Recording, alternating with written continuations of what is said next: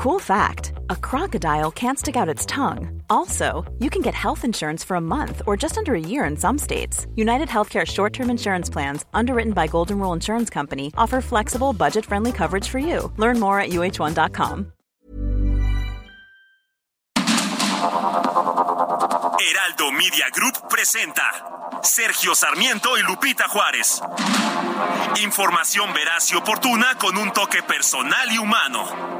Por el Heraldo Radio, donde la H suena y ahora también se escucha.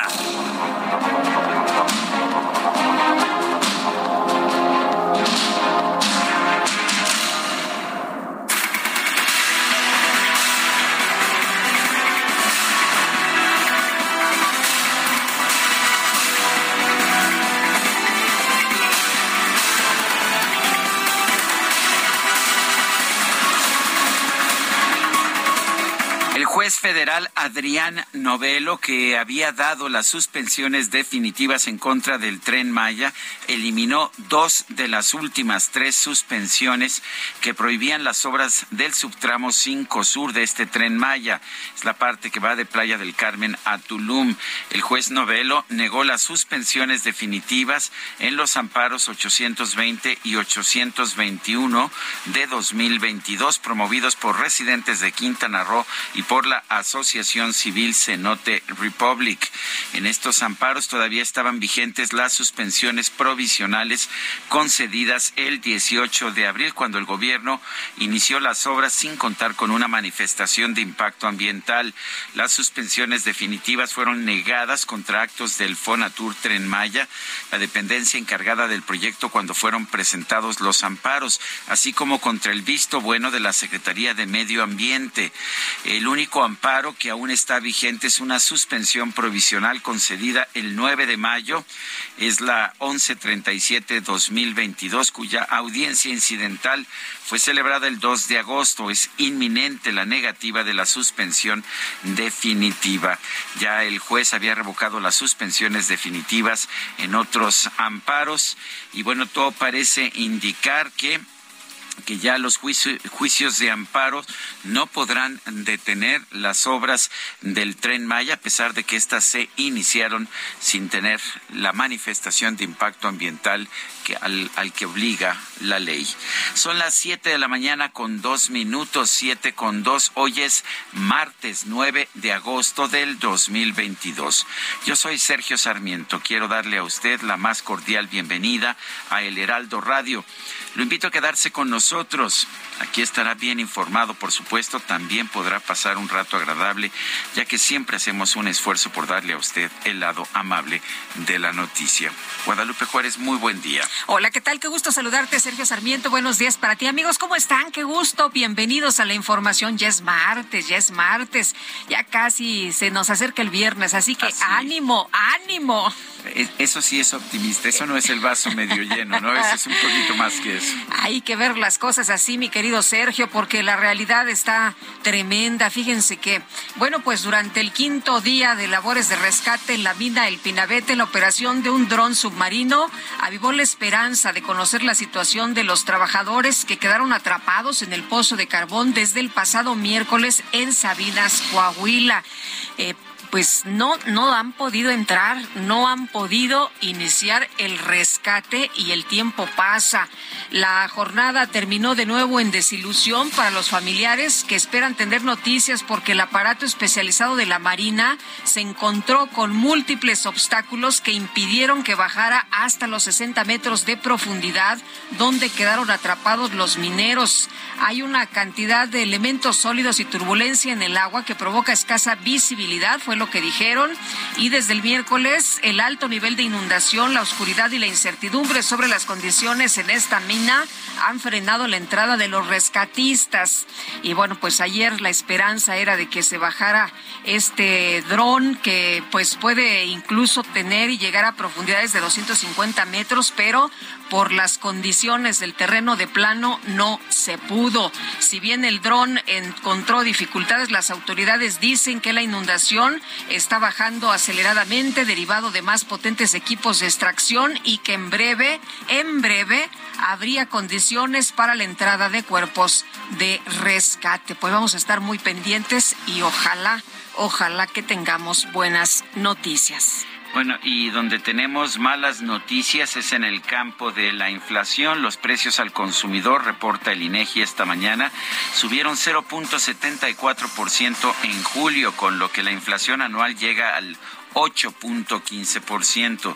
Los precios al productor subieron 0.13% y este indicador de precios al productor alcanzó el 10.08% anual. Bueno, ¿y qué tal el Buró Federal de Investigaciones, el FBI, realizó un allanamiento ayer en la finca de Mar a Lago del expresidente Donald Trump, informó el exmandatario en un extenso comunicado en el que denunció que incluso, incluso dijo, me abrieron mi caja fuerte, parte lo que señaló, el FBI registró la residencia de Trump y según el diario New York Times, el FBI está buscando material clasificado que Trump se habría llevado consigo de la Casa Blanca en lugar de haberlo entregado al archivo histórico como lo manda la ley. Son tiempos oscuros para nuestra hermosa nación, mi hermoso hogar, Mar al Lago en Palm Beach, en Florida, está bajo asedio, irrumpido y ocupado por un gran número de agentes del FBI. Nada como es esto le ha sucedido antes a un presidente de Estados Unidos, dijo Trump, primer expresidente de Estados Unidos en ver cateado su hogar, alegó persecución política que busca impedirle contender por la Casa Blanca en 2024 y evitar el triunfo republicano en las legislativas de este año. Son las 7 de la mañana con 6 minutos.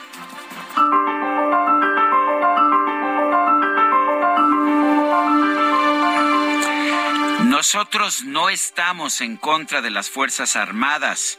Queremos que actúen en el marco constitucional y que regresen a los cuarteles. La frase no, no es de ningún miembro de la oposición, es de Manuel Bartlett, solo que es del 2017.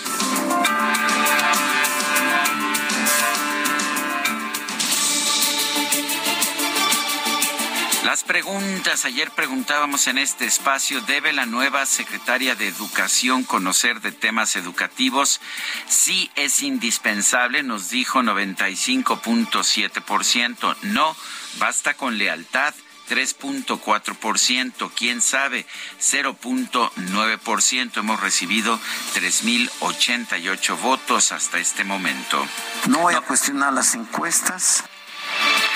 De hecho, eso se recibieron 3.088 en todo el día de ayer, porque ya esta mañana ya coloqué mi pregunta en mi cuenta personal de Twitter, arroba Sergio Sarmiento. La pregunta que coloqué hoy es la siguiente. ¿Está, ¿Está usted de acuerdo en militarizar la Guardia Nacional por decreto del presidente?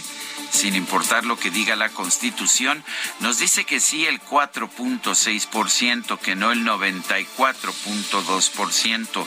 No sabemos 1.2%. En 46 minutos hemos recibido 695 votos. En Soriana encuentras la mayor calidad. Aprovecha que el pollo entero fresco está a solo 38.90 el kilo o la carne molida de res especial 80-20 a solo 87.90 el kilo. Sí, a solo 87.90 el kilo. Soriana, la de todos los mexicanos. agosto 10. Aplican restricciones. Las destacadas de El Heraldo de México.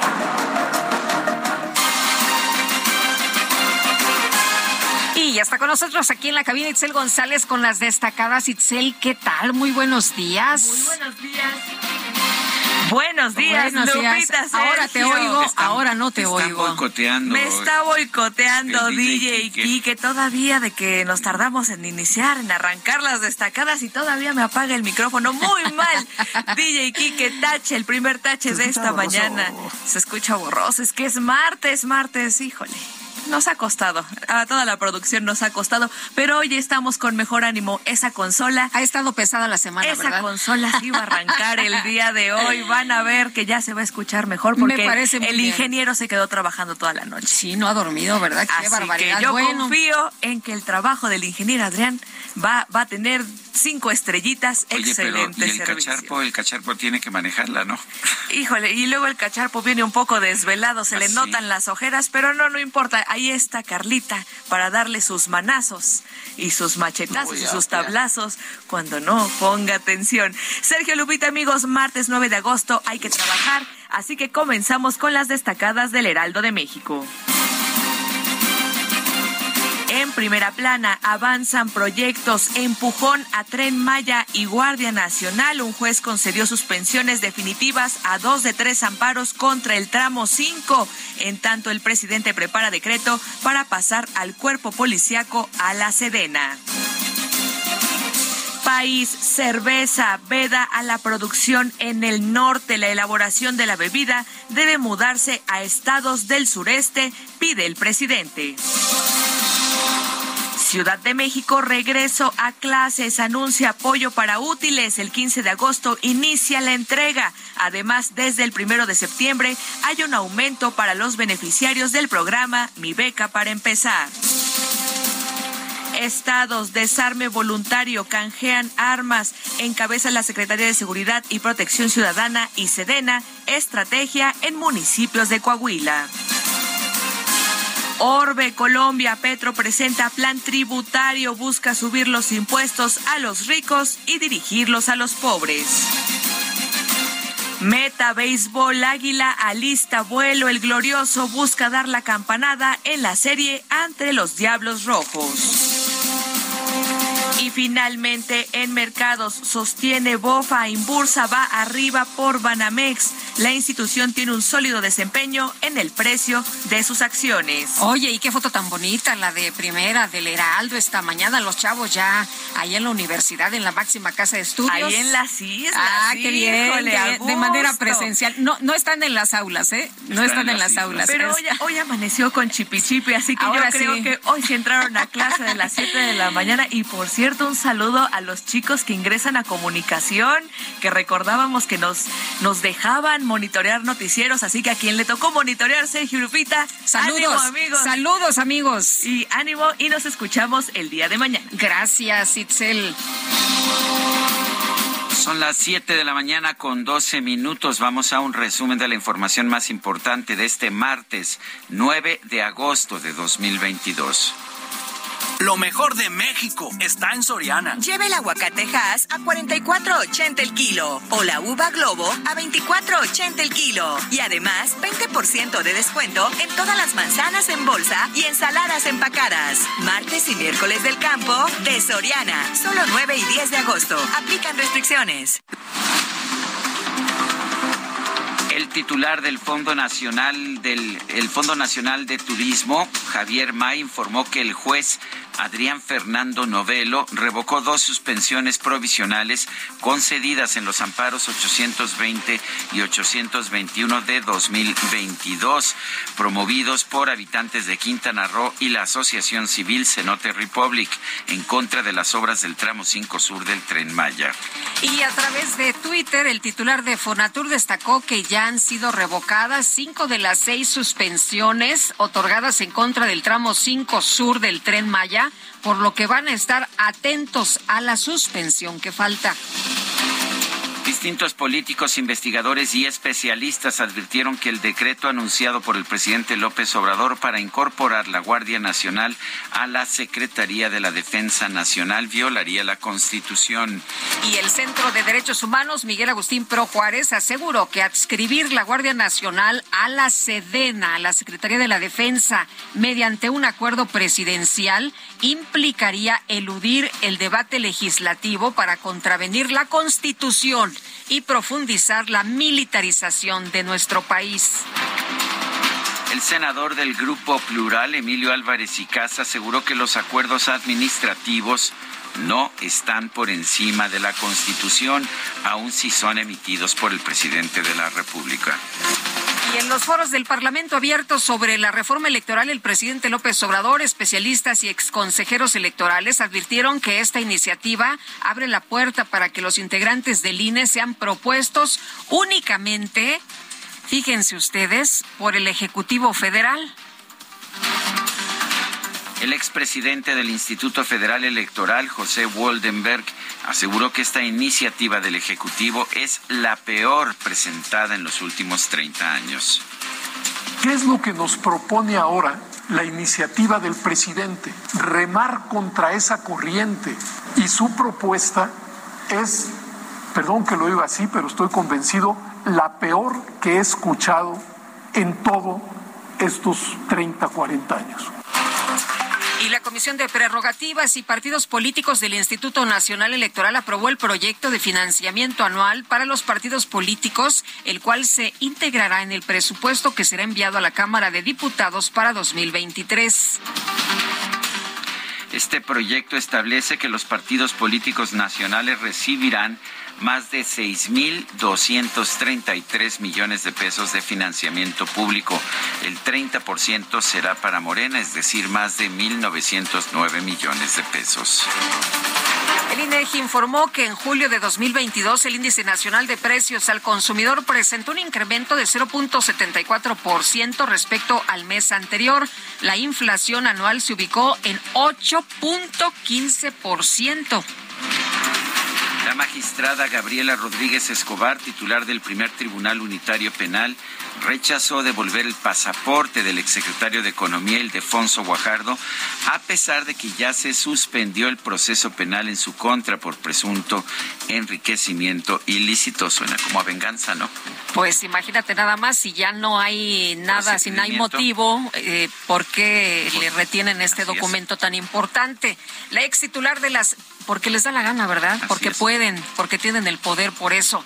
La ex titular de la Secretaría de Desarrollo Social, Rosario Robles, tramitó una demanda de amparo para frenar la orden de aprehensión girada en su contra por los delitos de delincuencia organizada y lavado de dinero relacionados con el caso de la estafa maestra.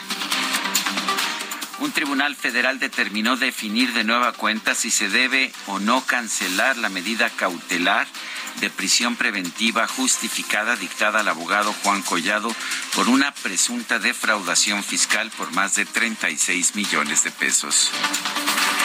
En Jalisco, alrededor de 70 personas presuntamente defraudadas por la firma Asesores Jurídicos Profesionales del empresario Luis Osvaldo Espinosa Marín realizaron una protesta para exigir que el gobernador Enrique Alfaro agilice las investigaciones de este caso propósito, no le toca al gobernador llevar a cabo las investigaciones y mucho menos agilizarlas. El gobernador de Puebla, Miguel Barbosa, denunció que las administraciones pasadas utilizaron a empresas factureras para desviar más de 500 millones de pesos. En el caso de las empresas factureras, por cierto, hay que referir que la pregunta no quede confusa en su integración, que sirvió de para cometer diversas irregularidades de los gobiernos de Rafael Moreno Valle y de Antonio Garli Fallado. No se vaya a confundir que de las finanzas de este gobierno, no. Elementos de la Marina introdujeron un dron submarino en la mina del Pinabete en el municipio de Sabinas, Coahuila, como parte de los trabajos para rescatar a los 10 mineros que continúan atrapados. El gobierno de Coahuila informó que este dron de la Marina ayudó a localizar y retirar distintos pilotes de madera que obstaculizaban el, el descenso de las bombas de agua en la mina del Pinabete. Y después de reunirse con el presidente López Obrador, el director del Aeropuerto Internacional de la Ciudad de México, Carlos Ignacio Velázquez, aseguró que la Terminal 2 no va a dejar de operar durante el tiempo que tarden sus trabajos de rehabilitación. Lo que es un hecho es que la terminal no se va a cerrar durante los trabajos. O sea, se va a estar trabajando en la reparación, pero la gente va a seguir, las operaciones van a seguir normales. Está el estudio se le presentó señor presidente las opciones y entonces ya se va a decidir qué procede. La Fiscalía Capitalina anunció que va a turnar a la Fiscalía General de la República la carpeta de investigación sobre el presunto robo de un helicóptero en un hangar del Aeropuerto Internacional de la Ciudad de México. Y el Aeropuerto Internacional dio a conocer un mensaje por Twitter hace unos minutos que dice, con respecto a la información difundida, el Aeropuerto Internacional de la Ciudad de México precisa que los hangares para helicópteros son rentados a personas morales debidamente acreditadas por la autoridad aeronáutica para prestar servicios de guardia y mantenimiento de ese tipo de aeronaves. El resguardo y operación de las mismas está a cargo exclusivo de esas empresas y del personal que contraten. Bueno, y escuche usted cuál es la posición y la situación que hay entre algunos eh, pues jefes eh, delegacionales o alcaldes ya y la jefa de gobierno, la alcaldesa de Cuauhtémoc, Sandra Cuevas, anunció que va a realizar un plan de conservación, preservación y mejoramiento de la Plaza Garibaldi y presumió, agradeció a la jefa de gobierno de la Ciudad de México, Claudia Sheinbaum, por sumarse a este proyecto, pero ¿qué dice la jefa de gobierno?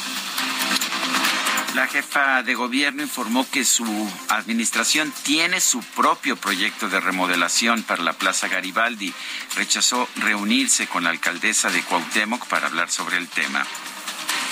Pues es, algo que nos han pedido también los comerciantes establecidos del centro histórico, em, recuperar toda esta zona, que es parte de lo que estamos haciendo en Honduras, en Comonfort, eh, y ahora pues la Plaza de Garibaldi, ya bueno, si la alcaldesa tenía un proyecto ya presupuestado, pues habría que verlo.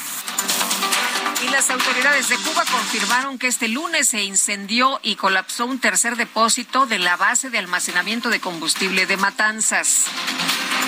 El presidente de Colombia, Gustavo Petro, presentó una reforma tributaria que establece un incremento de los impuestos para las personas más ricas, con el objetivo, dice, de beneficiar a los más pobres. Bueno, y en su cuenta de Truth eh, Social, esta que equivale a Twitter, el expresidente de los Estados Unidos, Donald Trump, denunció que un grupo de agentes del FBI allanó su mansión de Mar a Lago en Palm Beach, allá en Florida, y que rompió su caja fuerte. El gobierno de China anunció que va a ampliar sus maniobras militares en la región del estrecho de Taiwán, incluyendo maniobras y ejercicios antisubmarinos. En información de los deportes, la tenista estadounidense Serena Williams derrotó a la española Nuria Parrizas por 6-3 y 6-4 en la primera ronda del Masters de Canadá. Pues no sé si se acuerda usted de esta joven actriz guapísima, perfecta bailarina, cantante, Olivia Newton-John, eh, que actuó en la película Gris, Vaselina de 1978. Bueno, pues falleció, falleció ayer a los 73 años.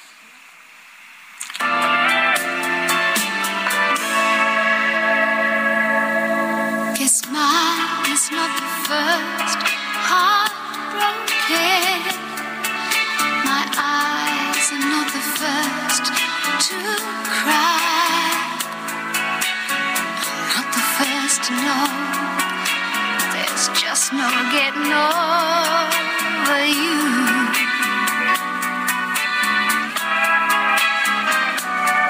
Estamos escuchando Hopelessly Devoted to You es uh, irremediablemente devota a ti de la película Grease, es Olivia Newton-John. La vamos a estar uh, escuchando a lo largo de esta mañana, si te parece, Lupita. Ay, me gusta la idea, la, la propuse ayer, de ah, hecho. Y bueno, ¿sabes una cosa, Sergio? Yo no sabía que Olivia Newton-John tenía tantos enamorados. Y ayer, Caritas llorando en Twitter, muchos, muchos mensajes en Twitter, pues despidiéndose de la gran Olivia Newton-John. Bueno, en 2017 había señalado que tenía cáncer por tercera vez, tenía un tumor en la base de la columna vertebral, había declarado que estaba en tratamiento, en tratamiento natural, y bueno, pues finalmente falleció allá en su casa de California del Sur, tenía 73 años. Y vámonos, vámonos con Israel Lorenzana desde Vía Morelos. ¿Qué pasa por allá, Israel? Cuéntanos, buenos días. Lupita, muchísimas gracias, Sergio. Muy buenos días. Pues ya tenemos asentamientos considerables para nuestros amigos que van con dirección hacia la zona del Centenario. Esto procedente precisamente del centro de Catepec, de la zona de la autopista México-Pachuca a través de la vía Morelos, así que la alternativa es utilizar la avenida Adolfo López Mateos o bien también la avenida Central Carlos San González con reservas ya que a la altura del río de los Remedios también presenta asentamientos. El sentido opuesto a través de la vía Morelos sin ningún problema, hay que manejar con mucha precaución. La información que les tengo esta mañana. Gracias, Israel. Buenos días. Hasta luego. Nos manda el Banco de México eh, su nueva moneda conmemorativa de 20 pesos. Es por los 100 años de la llegada de los menonitas a México. Muy bonita la moneda conmemorativa Guadalupe. Y como nos dice constantemente el Banco de México, sí se pueden usar como moneda de curso corriente. 7 con 24 minutos. Vamos a una pausa y regresamos.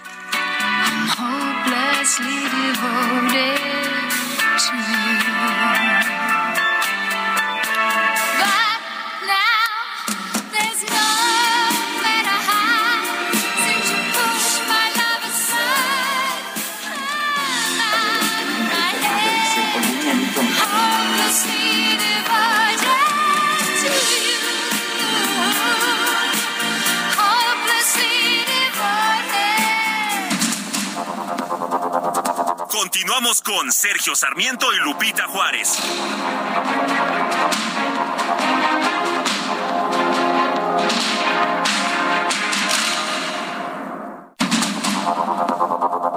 Continuamos con Sergio Sarmiento y Lupita Juárez por el Heraldo Radio.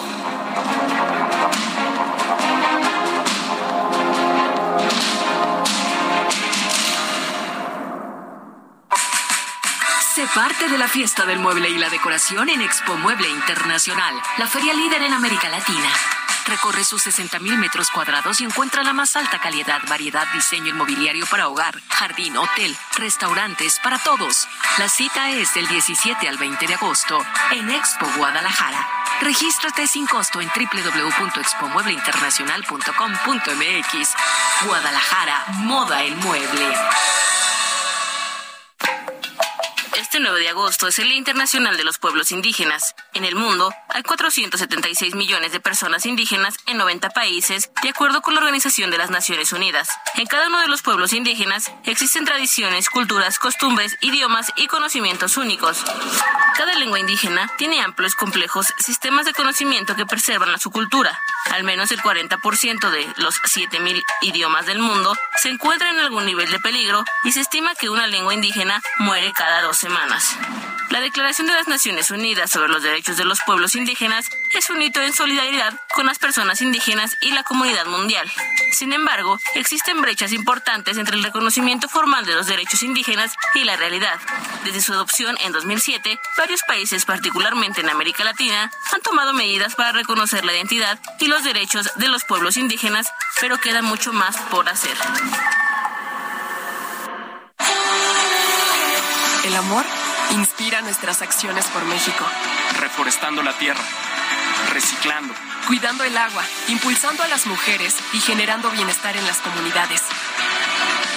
Juntos somos Coca-Cola y contigo el amor multiplica.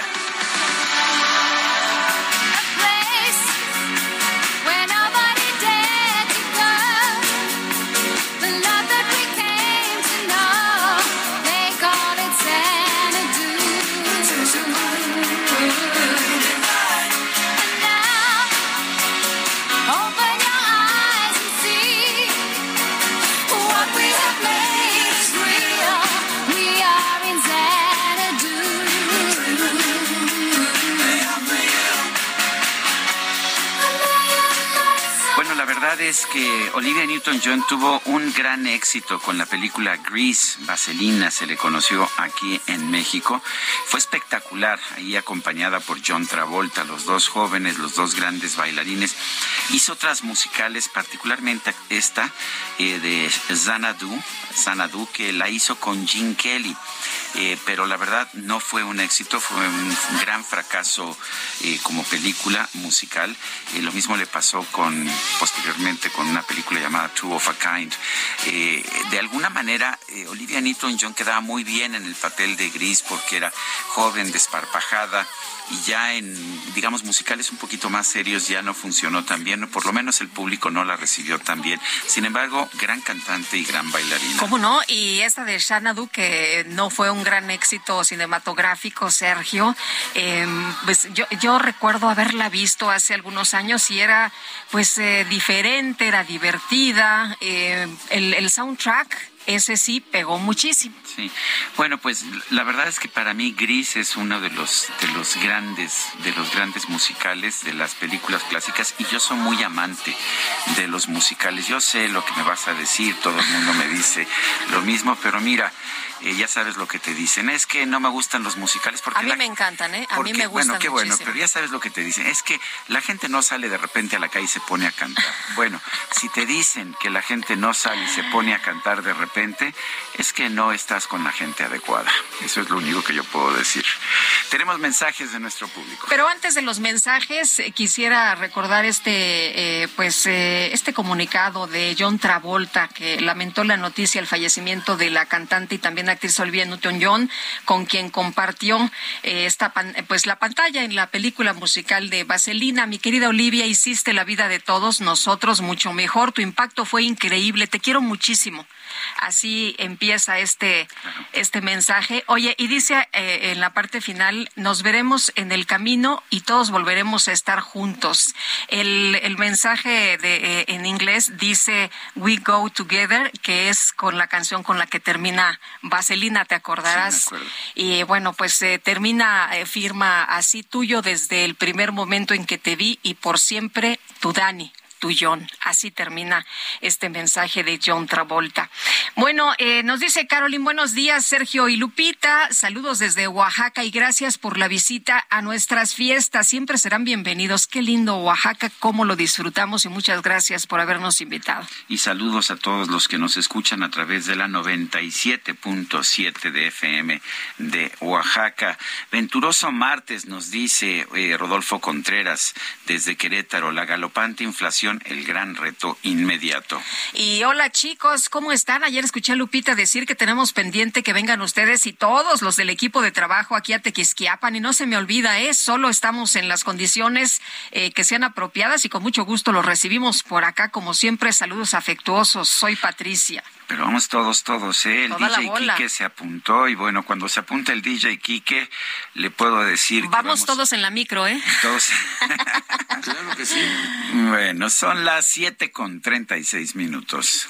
En Soriana encuentras la mayor calidad. Aprovecha que el pollo entero fresco está a solo 38.90 el kilo. O la carne molida de res especial 80-20 a solo 87.90 el kilo. Sí, a solo 87.90 el kilo. Soriana, la de todos los mexicanos. Agosto 10. Aplican restricciones.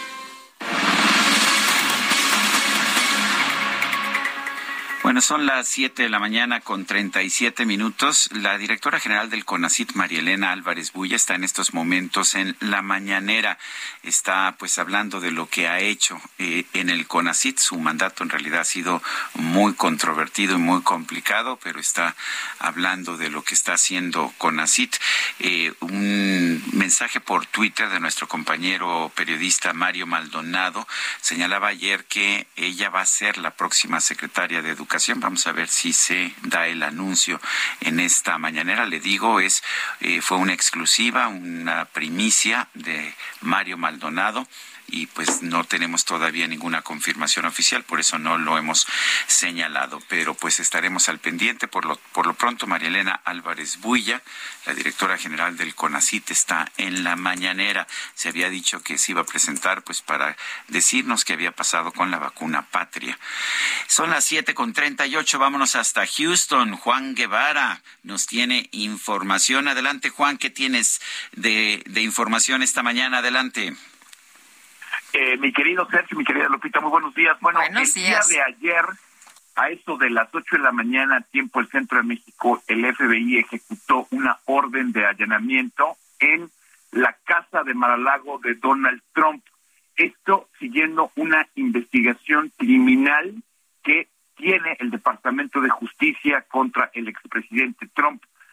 El día de ayer, a eso, como les digo, entre ocho, ocho y media, llegaron los agentes del FBI, que eh, sabemos el día de hoy que fueron coordinados también por el Departamento de Justicia y el Servicio Secreto, llegaron a Maralago en Florida y empezaron a revisar y a llenar la morada para buscar eh, documentos clasificados.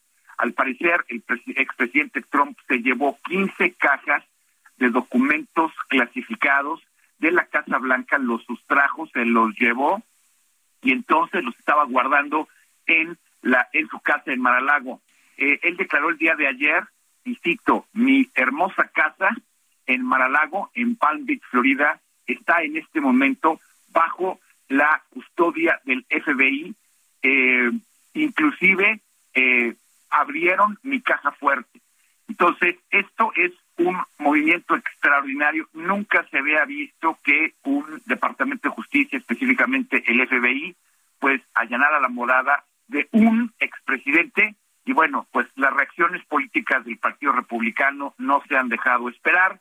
Obviamente están diciendo que esto es una venganza de los demócratas, pero la realidad de las cosas es que existen dos investigaciones criminales en contra del expresidente Trump. Una en relación a tratar de revertir los resultados de la elección eh, del 2020, el día 6 de enero del 2021, y segundo, el hecho de que manejó mal documentos clasificados, inclusive presentaron fotografías en donde el expresidente Trump tendía a destruir documentos clasificados y prácticamente echarlos al baño, ¿no? al toilet, al excusado.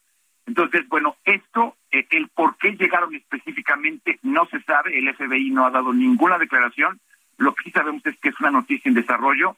Eh, la Casa Blanca informó que el presidente Biden no estaba enterado de que el Departamento de Justicia iba a hacer este search and seizure, o sea, esta, esta orden de allanamiento.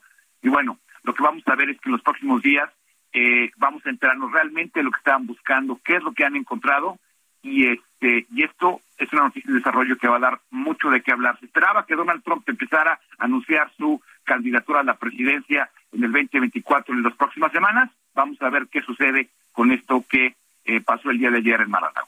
Ahora sí, efectivamente el expresidente se llevó información clasificada, eh, pues es un delito, es un delito grave. Eso quizás iniciaría, implicaría el inicio de un procedimiento penal en su contra y le impediría ser candidato a la presidencia. exactamente correcto, Sergio. Y eso es, al parecer, lo que estaban, estaban buscando. 15 cajas. Lo que sí sabemos es que el FBI se llevó 15 cajas el día de ayer sustrajo 15 cajas con documentos que al parecer pudieran ser clasificados y pues el FBI está revisando qué había en estas 15 cajas. Pues eh, Juan Guevara, muchas gracias y estaremos al pendiente. Estamos a la orden, gracias a ustedes.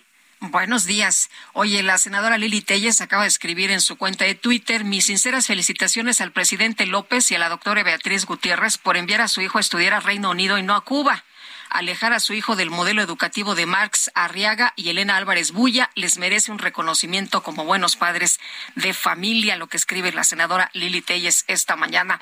Bueno, y la oposición en la Cámara de Diputados descalificó el anuncio del presidente López Obrador sobre el decreto para que la Guardia Nacional dependa de la Secretaría de la Defensa Nacional, cuando pues se ha mencionado que esto no puede ser así por la Constitución. Y Elia Castillo, tienes todos los detalles. Cuéntanos qué ¿Qué tal? Muy buenos días.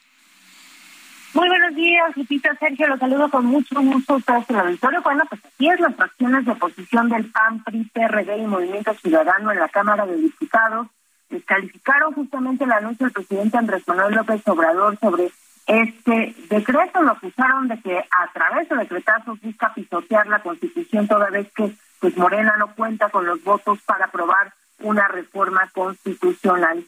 El coordinador del PAN, Jorge Romero, señaló que el presidente se le olvida que la Guardia Nacional tiene un carácter constitucional de origen civil y así quedará mientras no se apruebe una reforma constitucional. En este sentido, recordó que Morena y aliados no cuentan con la mayoría calificada en la Cámara de Diputados que se requiere para su aprobación. En ese mismo sentido, se pronunciaron los coordinadores de las bancadas del PRD Luis Espinosa Sácaro y de Movimiento Ciudadano Jorge Álvarez Maínez, quienes alertaron de la gravedad de este nuevo, nuevo decreto. Señalaron que ante la falta de mayoría calificada en la Cámara de Diputados, bueno, pues el primer mandatario busca pisotear la Constitución para militarizar el país.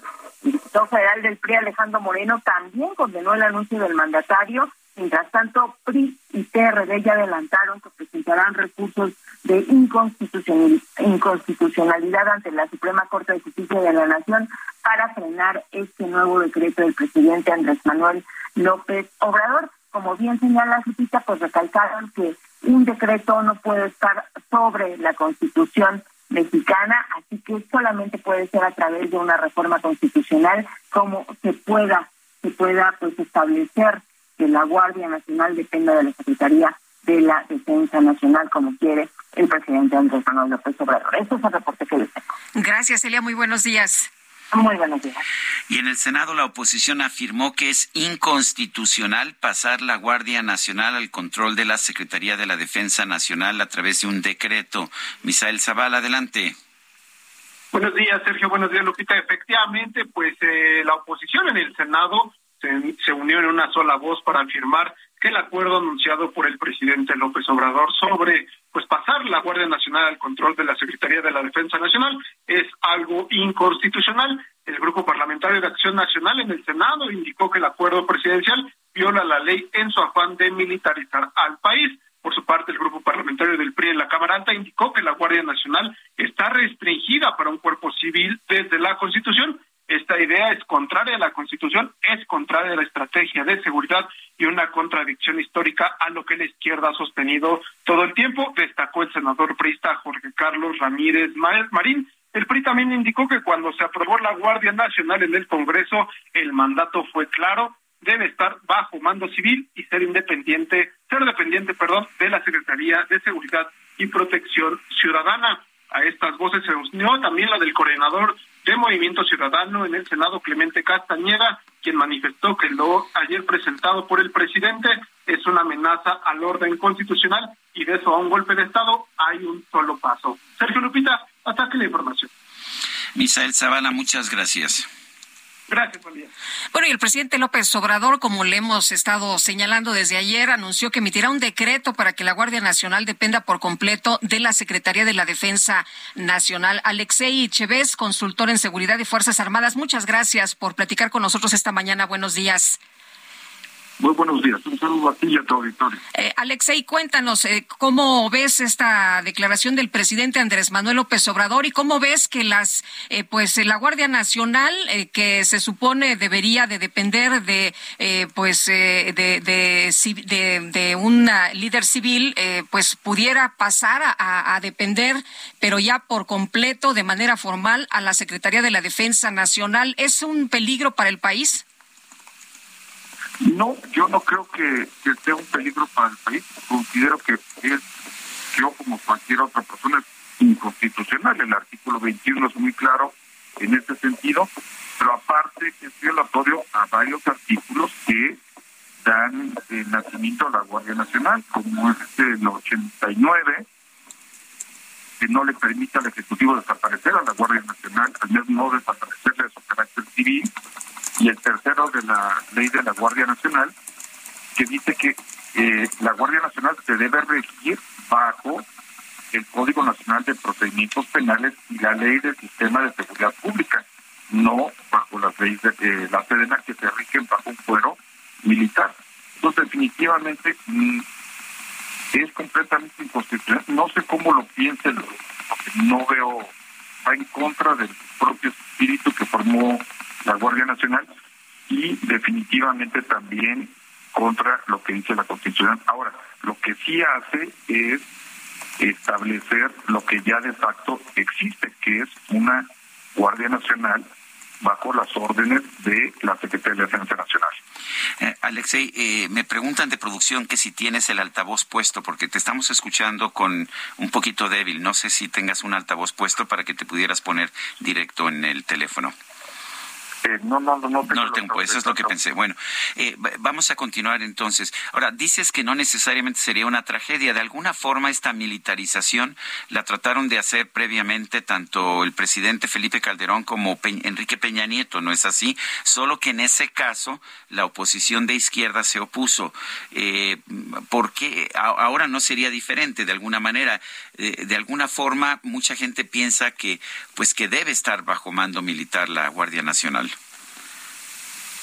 Bueno, la en este sentido es que desapareció una institución que tenía muchos defectos, pero también varias virtudes, y crearon un nuevo ente mucho más grande, mucho más poderoso, pero con menos capacidades, menos capacidades con sus elementos. Son elementos que han pasado por un eh, sistema de control de confianza, lo cual establece eh, en su fundación y lo establece para cualquier eh, institución civil y por otro lado también es una guardia que al día de hoy no ha, no ha dado resultados. La verdadera tragedia es que esta guardia de carácter civil y ahora va a ser militar no ha dado los resultados que todos esperábamos de ella. Eh, Alexei, eh, ¿crees que, que esto sí pase? ¿Crees que eh, el decreto sea suficiente y que se haga a un lado al pues legislativo y que ya no tengamos en este país eh, pues la división de poderes y que el presidente pueda hacer lo que él quiera? o, ¿O crees que esto va a terminar en la Corte? Bueno, ya hay un procedimiento iniciado en la Corte, de, de lo cual todavía no se ha manifestado, hay un procedimiento pendiente en contra de, esto. Y yo creo que esto es una forma de, de cómo ve el presidente de la República eh, las instituciones y las leyes que puede pasar arriba de ellas. Lo que yo no entiendo es la perspectiva de la Secretaría de la Defensa Nacional, donde a ellos les conviene estar involucrados en este en este límite y directos, porque prácticamente se les está acusando ellos también de golpistas. Ahora, lo que sí recuerdo es que me lo dijeron en algunas ocasiones secretarios de la Defensa y públicamente lo dijo Salvador Cienfuegos, dijo, a ver, no nos gusta ser policías, pero si vamos a ser policías, pues nos tienen que dar el marco legal para que podamos hacerlo de, con, plena confianza. Eh, ¿Eso es algo que nos ha faltado o ya con la Guardia Nacional como la tenemos ya se cumplió con ese requisito? Yo creo que eh, no es, un error de perspectiva de, parte del secretario. Definitivamente eh, no es el marco jurídico lo que los hace policías, es la capacitación que deberían de tener lo que los podría hacer en un momento policías. Hay ejemplos internacionales de organismos militares que devengaron una Guardia Nacional bastante exitosos, pero en este sentido, si nosotros comparamos eh, la capacitación que están recibiendo los soldados, porque la mayoría son soldados adscritos a la Guardia Nacional, en comparación a la capacitación que recibía antes la Policía Federal, definitivamente no están formando buenos policías. Muy bien, pues Alexei, muchas gracias por conversar con nosotros esta mañana, por ofrecernos sus puntos de vista. Buenos días. No escuché. Gracias, hasta luego. Son las siete con cincuenta y dos. El juez Adrián Novelo eh, el que dio las suspensiones definitivas en contra del tren Maya, ahora las está quitando. Ya, ya negó dos suspensiones definitivas en amparos promovidos contra el tren Maya. Diana Martínez nos tiene el reporte. Adelante, Diana. Así es, Sergio Lupita, muy buenos días. El juez primero de distrito en Yucatán, Adriano Velo, negó dos suspensiones definitivas en amparos promovidos contra el tren Maya. Este lunes, el impartidor de justicia notificó su decisión en los juicios de amparo 820 y 821 de 2022 que promovieron residentes de Quintana Roo y la Asociación Cenote Republic. Desde abril pasado, este juez concedió en estos expedientes las suspensiones provisionales que impedían las obras en el tramo 5 Sur de Playa del Carmen a Tulum.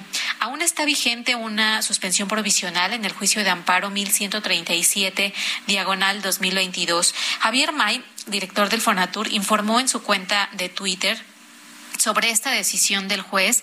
Incluso señaló que en el documento de la resolución, eh, pues se indica que el interés individual no puede prevalecer sobre el interés colectivo. La semana pasada, este juez revocó tres suspensiones definitivas que paralizaban las obras del tramo 5 sur del proyecto. Hasta aquí mi reporte. Bueno, pues gracias a Diana Martínez por esta por esta información y eh, Lupita tenemos este información información sobre pues una nueva enfermedad. Ay, sí, Sergio, pues no para, eh, no para esto. Tenemos eh, primero el COVID, luego las variantes, luego la viruela del mono y ahora en China se han detectado 35 casos en humanos de un nuevo virus de origen animal. Fue detectado como muestras de, la, con muestras de garganta de pacientes que habían tenido contacto con animales y bueno, pues se está asociando con síntomas como fiebre, cansancio, tos, pérdida de apetito, dolores de cabezas. Eh, se trata de un nuevo enipavirus, o langia, también detectado en musarañas, por lo que el Centro de Control para Enfermedades CDC de Taiwán establecerá un procedimiento para secuenciar el genoma y pues para estarlo vigilando. Así que, bueno, pues no salimos de una cuando ya tenemos más información. Bueno, la, información la está dando a conocer aquí en México, viene también de fuentes internacionales Stephanie Enaro, con quien con frecuencia hemos hablado sobre temas internacionales. Siete con cincuenta y cuatro, regresamos.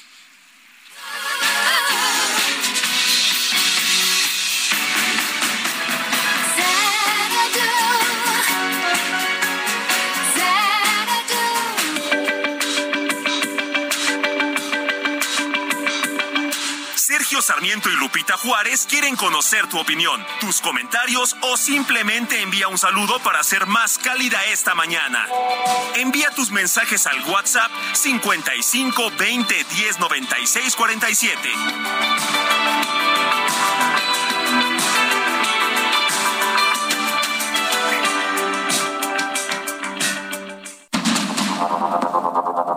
Continuamos con Sergio Sarmiento y Lupita Juárez por el Heraldo Radio.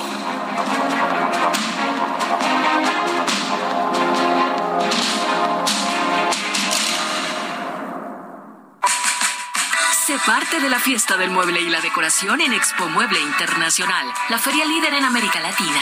Recorre sus 60.000 metros cuadrados y encuentra la más alta calidad, variedad, diseño inmobiliario para hogar, jardín, hotel, restaurantes, para todos. La cita es del 17 al 20 de agosto en Expo Guadalajara. Regístrate sin costo en www.expomuebleinternacional.com.mx. Guadalajara, moda en mueble.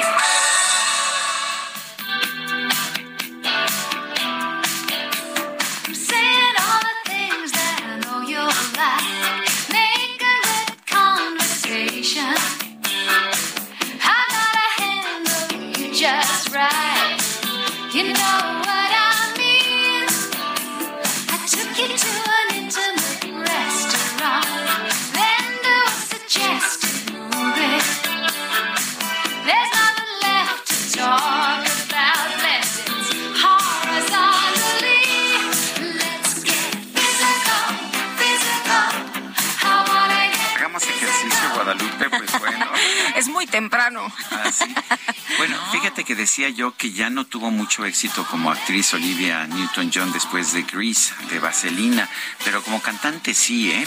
De hecho, ya viviendo en los Estados Unidos, ella es australiana, eh, tuvo pues una serie de éxitos uh, musicales, entre ellos esta canción Physical, eh, que también en los años en los años 70 y sí, a lo mejor uh, ya su carrera como actriz no fructificó, aunque tuvo pues participaciones importantes, solo que en películas que no tuvieron mucho éxito, pero, pero esta canción Physical me parece que fue uno de sus uh, grandes éxitos. Obtuvo también cuatro premios Grammy.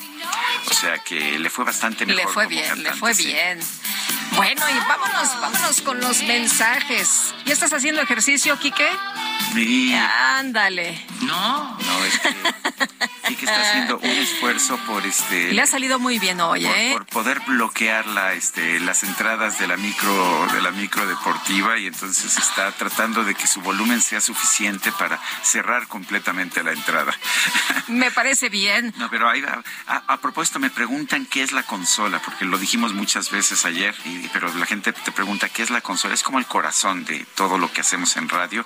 Por ahí entran todos los sonidos, por ahí salen todos los sonidos, nos nivelan, eh, nos ecualizan la voz a nosotros, eh, sale todo, o sea, todo lo que entra. Metes eh, ahí, comerciales, metes audios, metes efectos. hasta hasta todos las- los ah, exabruptos del DJ Kike entran precisamente por la consola. Antes eran pues aparatos simplemente mecánicos, hoy son unas computadoras muy avanzadas y todo lo tienen que estar ah, pues eh, Haga de cuenta una buscando. nave espacial. Bueno, Bueno, oye, ¿tienes que hacer eh, algo que hacer el 29 de agosto? El 29 de agosto. A ver, tu agenda, ¿cómo anda tu agenda? no creo, No. estoy- Te puedes registrar como voluntario para el estudio clínico en la fase final de la vacuna patria. Por ¿Ah, si, ¿Ah, sí? por si les Ya lo- interesa. Ya lo, dijo Álvarez. Ya lo dijeron esta ser mañana. conejillo de indias. Ya lo dijeron esta mañana, si hay algún interesado, bueno, el registro es el 29 de agosto. Y Pablo nos dice en los mensajes esta mañana, la militarización ya está en marcha, todos los jefes a nivel oficina ya son militares, mi esposa trabaja ahí ahí. Dice otra persona, el nombramiento de Álvarez Bulla en la CEP sería un nuevo atentado contra la ciencia y la educación por parte de la 4T, como ha sido la tónica de este catastrófico gobierno. Saludos cordiales, pero no nos da su nombre. Y el señor secretario de la Defensa Nacional, general Luis Crescencio Sandoval González, ¿qué opinará sobre la flagrante violación constitucional de su comandante en jefe con relación a lo anunciado acerca de la Guardia Nacional o no opinará nada y bajará la cabecita como niño obediente? Saludos, amigos. Bueno, pues eh, la verdad es que nuestras Fuerzas Armadas siempre han sido eh, muy institucionales, eh, siempre han obedecido Reciben las órdenes. instrucciones, pero eh, me parece que sí tienen una obligación de oponerse a, a actuar en contra de la Constitución. Son las 8 de la mañana con cinco minutos. Lo mejor de México está en Soriana. Lleve el aguacate Hass a 44.80 el kilo o la uva Globo a 24.80 el kilo. Y además, 20% de descuento en todas las manzanas en bolsa y ensaladas empacadas. Martes y miércoles del campo de Soriana. Solo 9 y 10 de agosto. Aplican restricciones. El pronóstico del tiempo con Sergio Sarmiento y Lupita Juárez.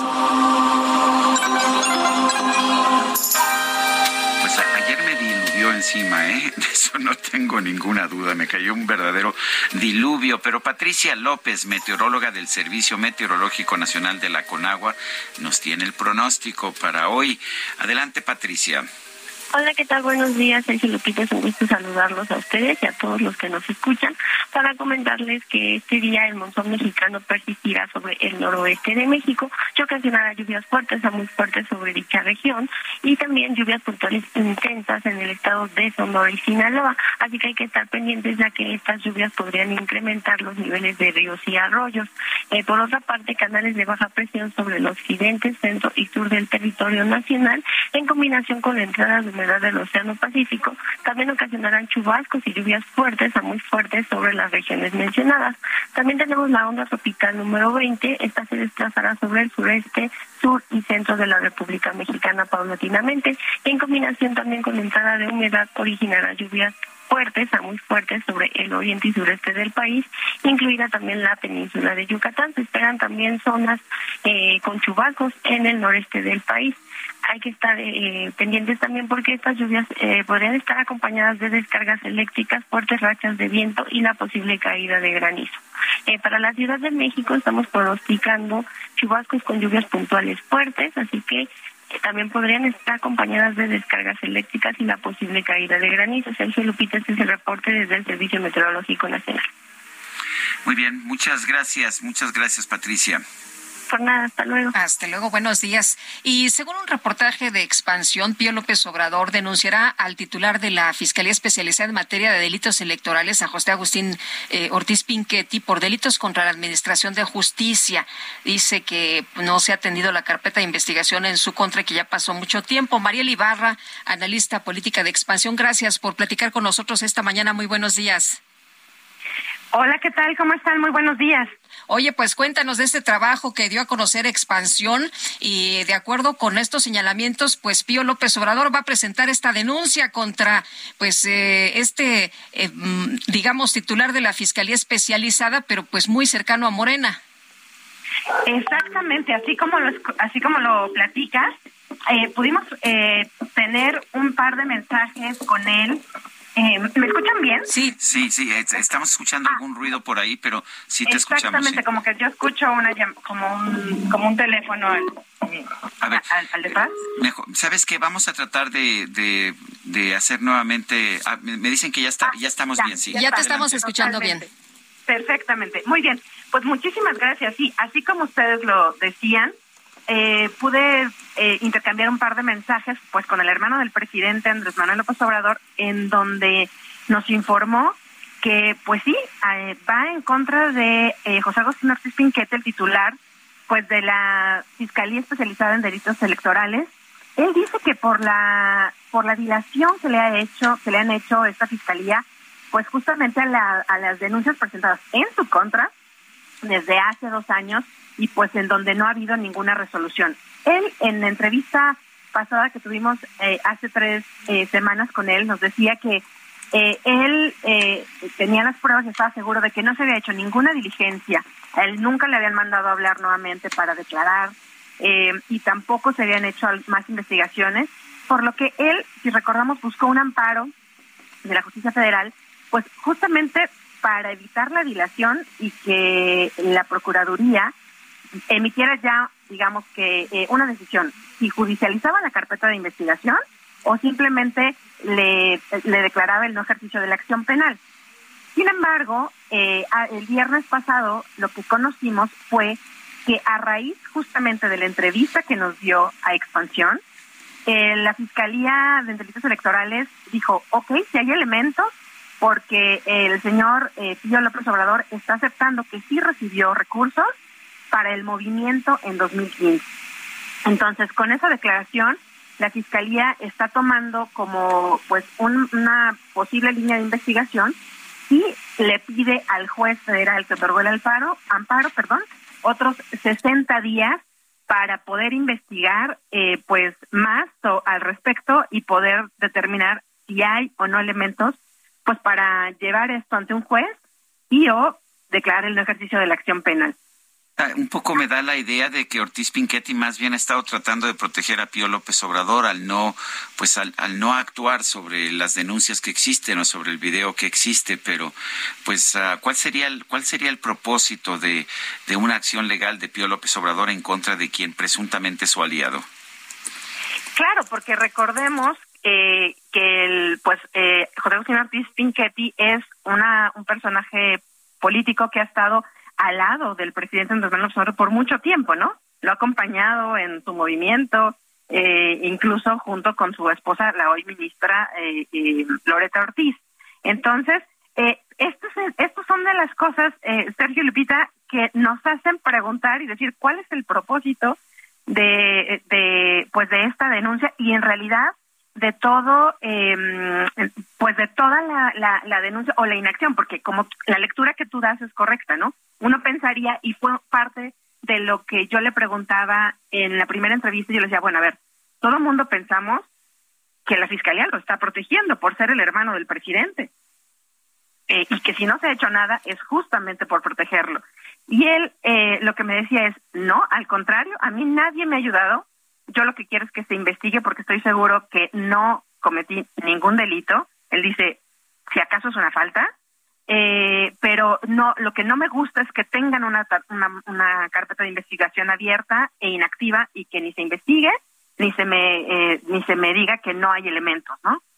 Eh, puede dar muchísimas lecturas políticas. La verdad es que lo que con lo que ha hecho Pío López Obrador pero lo cierto es que ahora, pues él dice, voy contra, contra Ortiz Pinchetti y a mí me queda una, una duda que quisiera compartir con el auditorio también, porque fíjate que en lo que informa la Fiscalía al juez octavo, eh, perdón, al juez séptimo de distrito en materia penal el viernes pasado, son, le detalla cuáles son las indagatorias que va a hacer en los próximos días.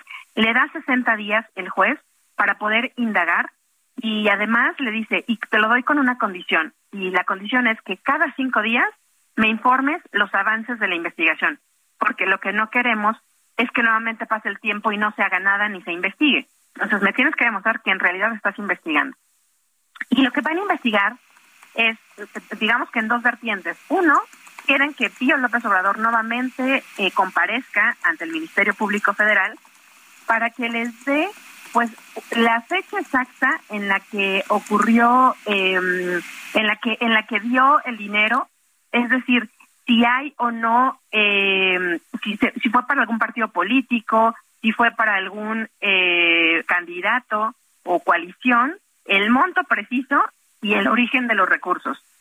Y luego también en otras de las vertientes es que le van a solicitar al Instituto de Elecciones y Participación Ciudadana de Chiapas que informe si había, si ella no tenía conocimiento de los hechos, eh, si, en esa fecha en donde se supuestamente se recibieron los recursos, hubo un proceso electoral y si estaba en alguna campaña o precampaña electoral realizándose, si hay denuncias contra los imputados, en este caso tanto para Pío López Obrador o David León, que recordemos David León es la persona que le entrega los recursos de esta bolsa con eh, supuestos recursos y un sobre eh, los videos que todo mundo conocemos.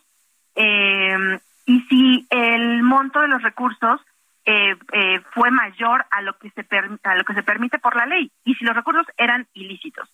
Es decir, Sergio Lupita, no sé, a mí me da a pensar que estas preguntas se tenían que haber hecho ya desde hace dos años desde que comenzó y, hubo una denuncia y pues justamente apenas ahorita la fiscalía pues se dará la tarea de investigar esto.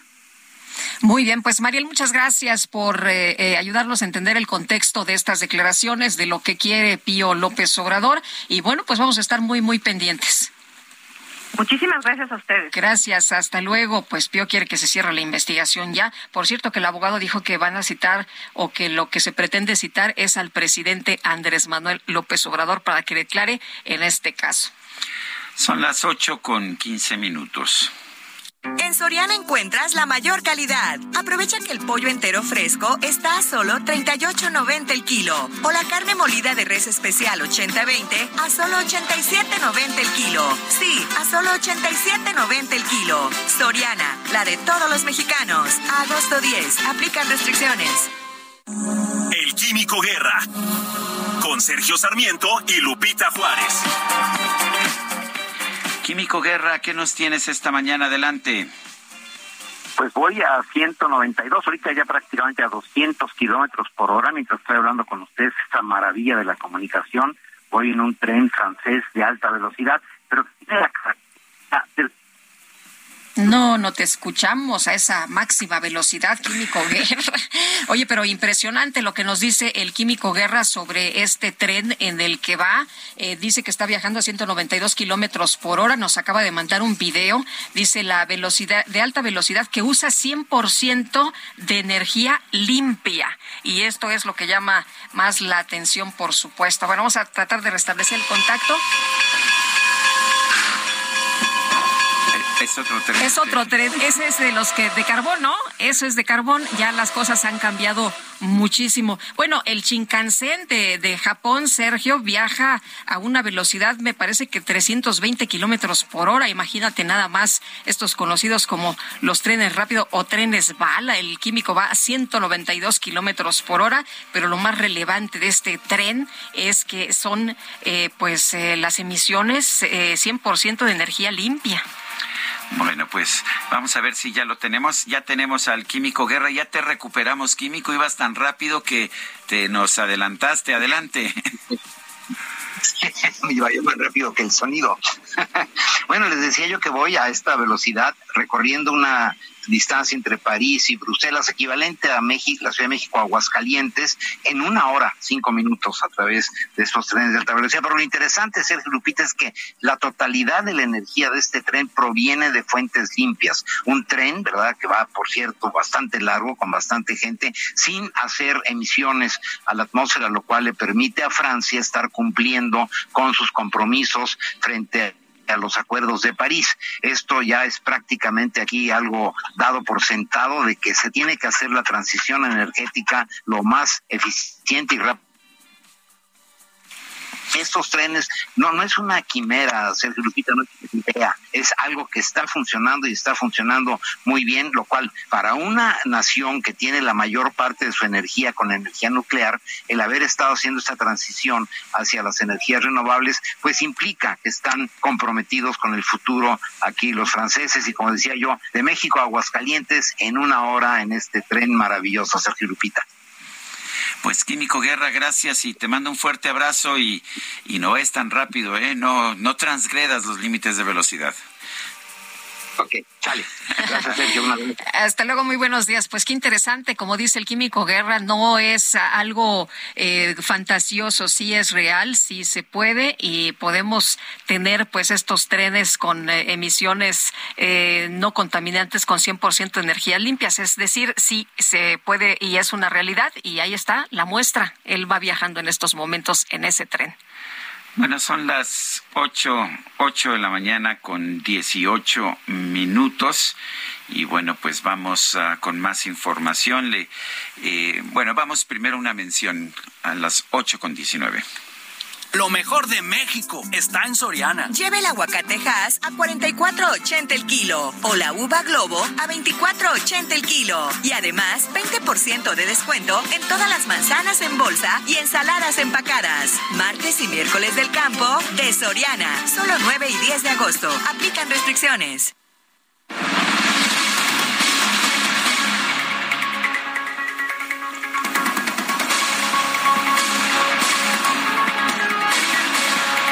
Les comento que Elena Buya dice que la vacuna patria superó la fase 2 y ha demostrado que se puede utilizar de manera segura y con protección como refuerzo en combinación incluso con las otras vacunas aplicadas en el país. Eh, de acuerdo con la información que se ha dado a conocer el 29 de agosto, entrará ya eh, la fase esta para que se registren. Esta será la última fase y si usted quiere pues eh, participar en, la, en la aplicación de la vacuna, bueno, pues puede registrarse el día 29 hombres y mujeres.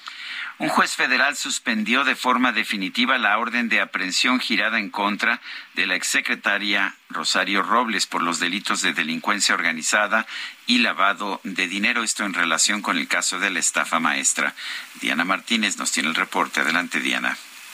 Así es, Sergio Lupita, muy buenos días. La exsecretaria de Desarrollo Social, Rosario Robles Berlanga, promovió un juicio de amparo contra la orden de aprehensión que se emitió en su contra por delincuencia organizada y lavado de dinero. Incluso ya obtuvo una suspensión definitiva, pero esta medida no impide a la Fiscalía General de la República ejecutar el mandamiento judicial. El juez décimo cuarto de Distrito de Amparo en materia penal en la Ciudad de México otorgó la suspensión que permite que la orden de aprehensión pueda ser ejecutada en la cárcel en la que se encuentra actualmente la exfuncionaria, es decir, en el penal femenil de Santa Marta, Acatitla. Cabe señalar que el, el delito de delincuencia organizada amerita prisión preventiva de oficio. Robles Berlanga fue vinculada a proceso en agosto de 2019 por ejercicio indebido del servicio público y en 2020 se emitió esta orden de aprehensión por delincuencia organizada y lavado de dinero, aunque la Fiscalía General de la República no ha informado los motivos por los que no ha ejecutado ese mandamiento judicial. Hasta aquí mi reporte. Diana Martínez, muchas gracias. Bueno, y el presidente Andrés Manuel López Obrador estimó que los buzos y rescatistas podrán ingresar eh, a la mina Las Conchitas en Sabina, Coahuila, y llegar a los trabajadores que permanecen atrapados. Esto podría ser mañana eh, o pasado mañana. Se sigue avanzando y ya podemos pensar que mañana o pasado mañana el tirante de agua va a ser de metro y medio y que van a poder entrar los buzos y los rescatistas. Esto lo explicó en la mañanera. La extracción del agua ayer eh, fue de 8.1 metros cúbicos y se mantiene un acumulado de 82.548. Laura Vázquez, la coordinadora nacional de protección civil, señaló que la Secretaría de Marina se sumó a los esfuerzos con un equipo inmersivo no tripulado y bueno, ya dijo que se intentó en el Pozo 3, donde desde la superficie se llevó a cabo una videograbación logrando hacer contacto con una lámina de agua y no existen condiciones para ingresar los cuerpos de búsqueda y rescate y que se observaron unas eh, pues cantidades de elementos sólidos y turbulencias. Esto que ocurrió el día de ayer con un dron que tenía a la gente muchísima esperanza y después eh, la situación se tornó de manera distinta porque no pudieron entrar. Sin embargo, pues ya el presidente dice que hay que aguantar y que pues estima que los rescatistas podrían ingresar mañana o pasado mañana a la mina. Son las ocho con veintitrés. Vamos a las calles de la Ciudad de México. Israel Lorenzana, adelante. ¿Qué nos tienes? Sergio Lupita, muchísimas gracias. Pues estamos ubicados aquí en la colonia La Laguna, es el municipio de Tlanepantla, exactamente a un costado de la autopista México-Pachuca. Y es que lamentablemente una mujer de 35 años perdió la vida al ser arrollada por el tren cuando intentó ganarle el paso.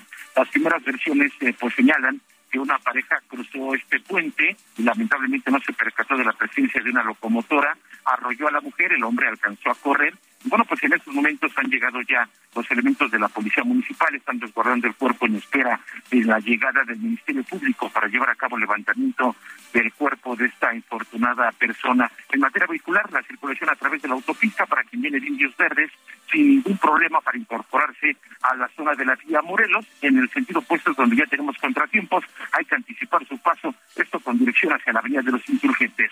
Sergio Lupita, la información que les tengo. Gracias, Israel. Hasta luego. y nos vamos a una pausa y regresamos.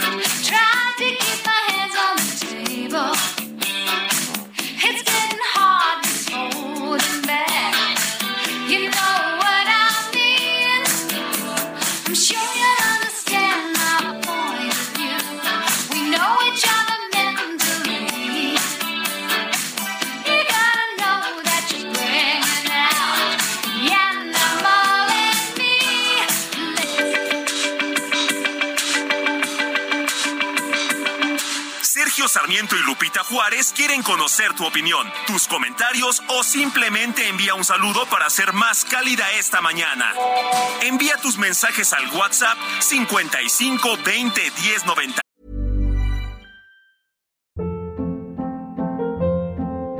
Hold up. What was that? Boring. No flavor. That was as bad as those leftovers you ate all week. Kiki Palmer here, and it's time to say hello to something fresh and guilt-free. Hello Fresh. Jazz up dinner with pecan-crusted chicken or garlic butter shrimp scampi. Now that's music to my mouth. Hello Fresh. Let's get this dinner party started. Discover all the delicious possibilities at hellofresh.com.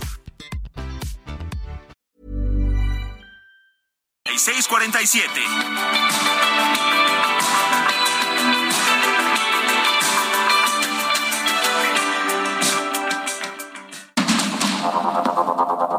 Continuamos con Sergio Sarmiento y Lupita Juárez por el Heraldo Radio.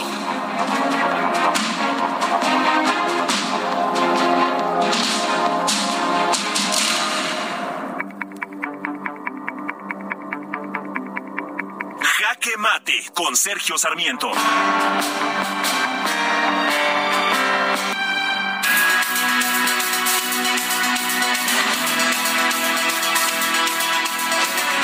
una buena razón por la cual la Constitución es la ley fundamental de nuestro país. Todos necesitamos saber cuáles son nuestros derechos y la Constitución establece con claridad cuáles son los derechos y cuáles son las reglas de funcionamiento del Estado mexicano. Esto lo saben bien los hoy integrantes de Morena que en 2017 se opusieron a la Ley de Seguridad Interior del entonces presidente Enrique Peña Nieto. Ellos pelearon en contra de una ley que militarizaba la entonces conocida como Policía Federal porque consideraron que esto era inconstitucional.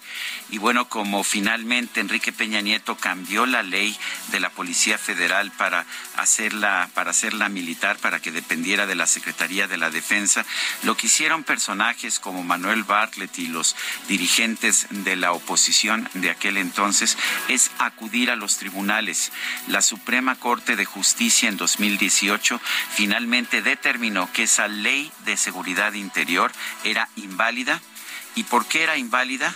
porque violaba la Constitución. Lo curioso del caso es que la situación se ha revertido de una manera espectacular. Hoy quienes se oponían a la militarización están promoviendo la militarización. Y ahora el presidente dice que no importa lo que diga la Constitución, que él por un simple decreto, ni siquiera una nueva ley, puede cambiar lo que dice la Constitución. Yo espero que la Suprema Corte de Justicia tenga el mismo valor eh, que, que tuvo en 2018 para echar atrás la ley de seguridad interior del entonces presidente Enrique Peña Nieto. Si vivimos en un régimen de derecho, la Constitución debe ser la ley fundamental de nuestro país y no podemos aceptar que un simple decreto presidencial tenga más valor que la letra de la Constitución. Yo soy Sergio Sarmiento y lo invito a reflexionar.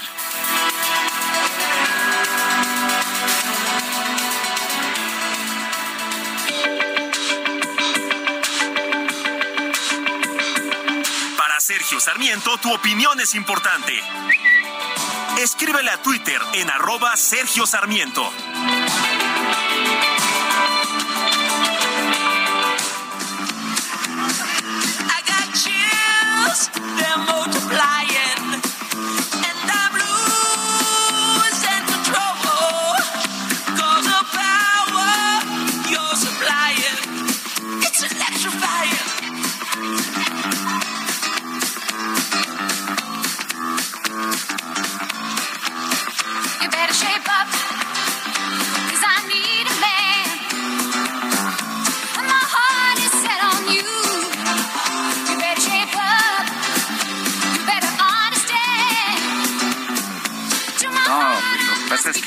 Atrevida Olivia Newton-John. Mira lo que dice en esta canción. You better shape up because I need a man.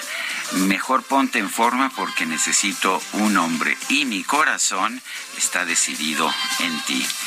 Sea que en forma muy decidida la chamaca Olivia Newton-John allá en la película Grease. Este fue, me parece, eh, yo creo que fue el éxito más importante de la película Vaselina. You're the one that I want.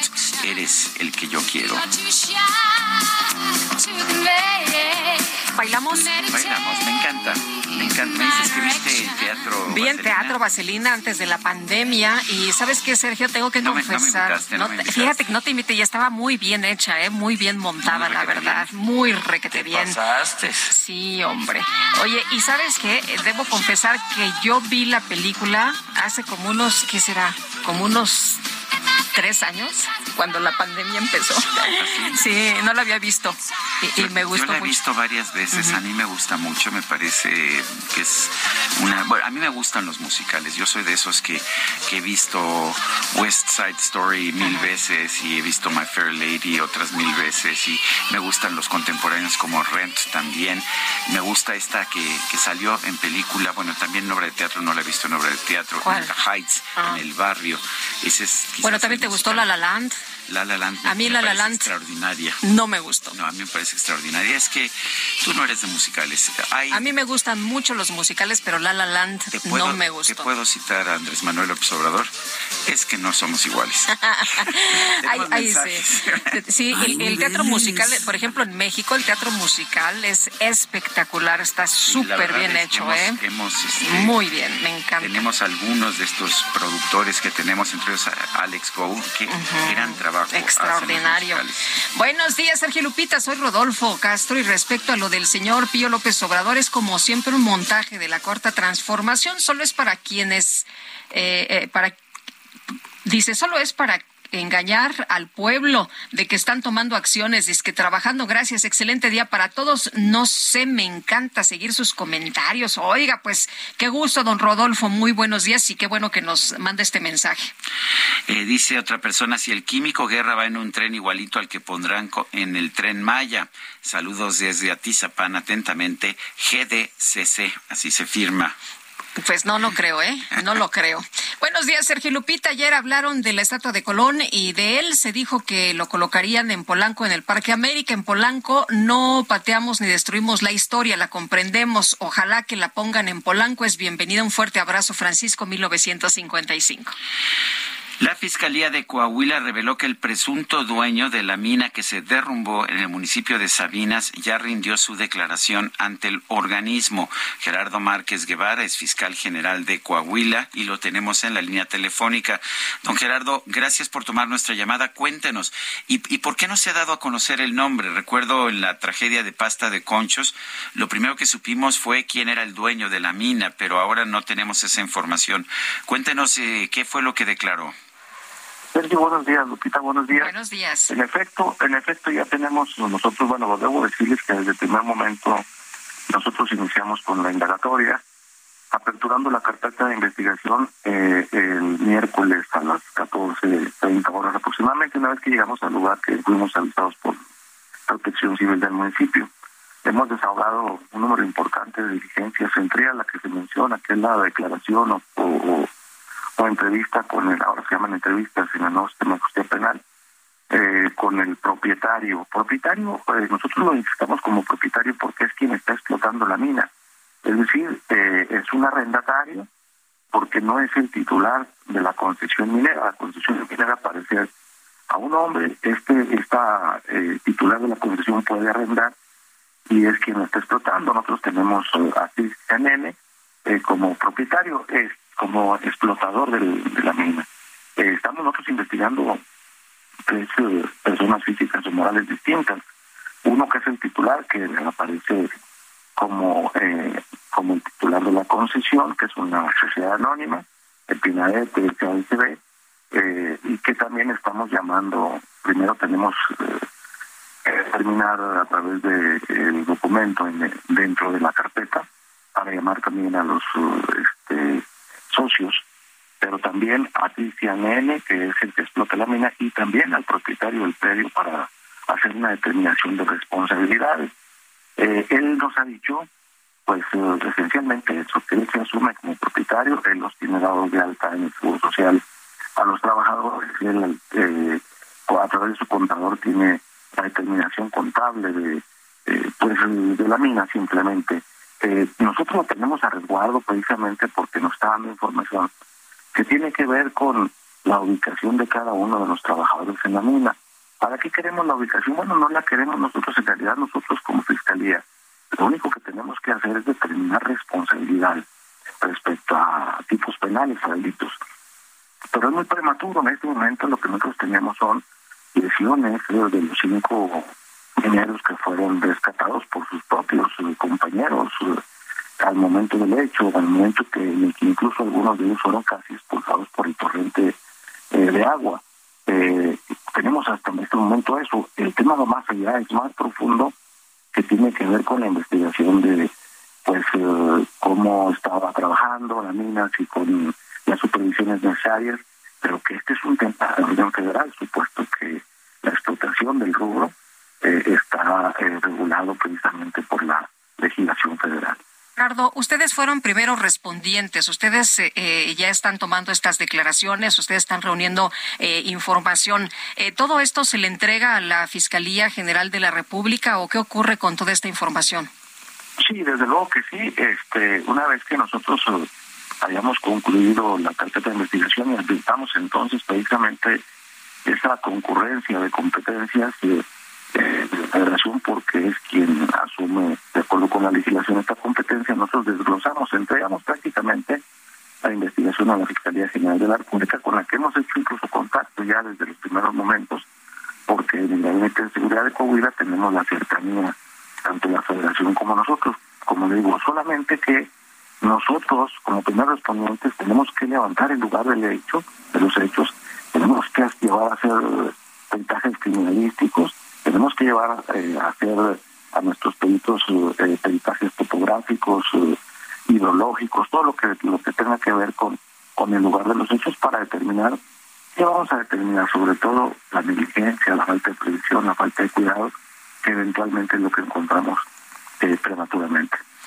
Eh, ¿Quién hace la parte técnica? Porque aquí, aquí hay una parte técnica que es muy importante eh, para determinar realmente la causa de, del accidente y si hubo algún tipo de negligencia. ¿A quién se le encarga? Es un trabajo muy especializado. Este trabajo lo estamos haciendo nosotros de inicio. Es muy especializado, pero eh, nos asistimos. Hay que recordar que el único facultado para la investigación de los delitos es el Ministerio Público, del orden común o del orden federal y aunque en algunos rubros no tenga eh, la suficiencia eh, pericial eh, por la por la gran magnitud o una gran gama de, de materias que, que pueden contemplar las, los servicios periciales, se tiene que asistir con, con, con, con, profesionistas, profesionales que se constituyen en peritos para la fiscalía.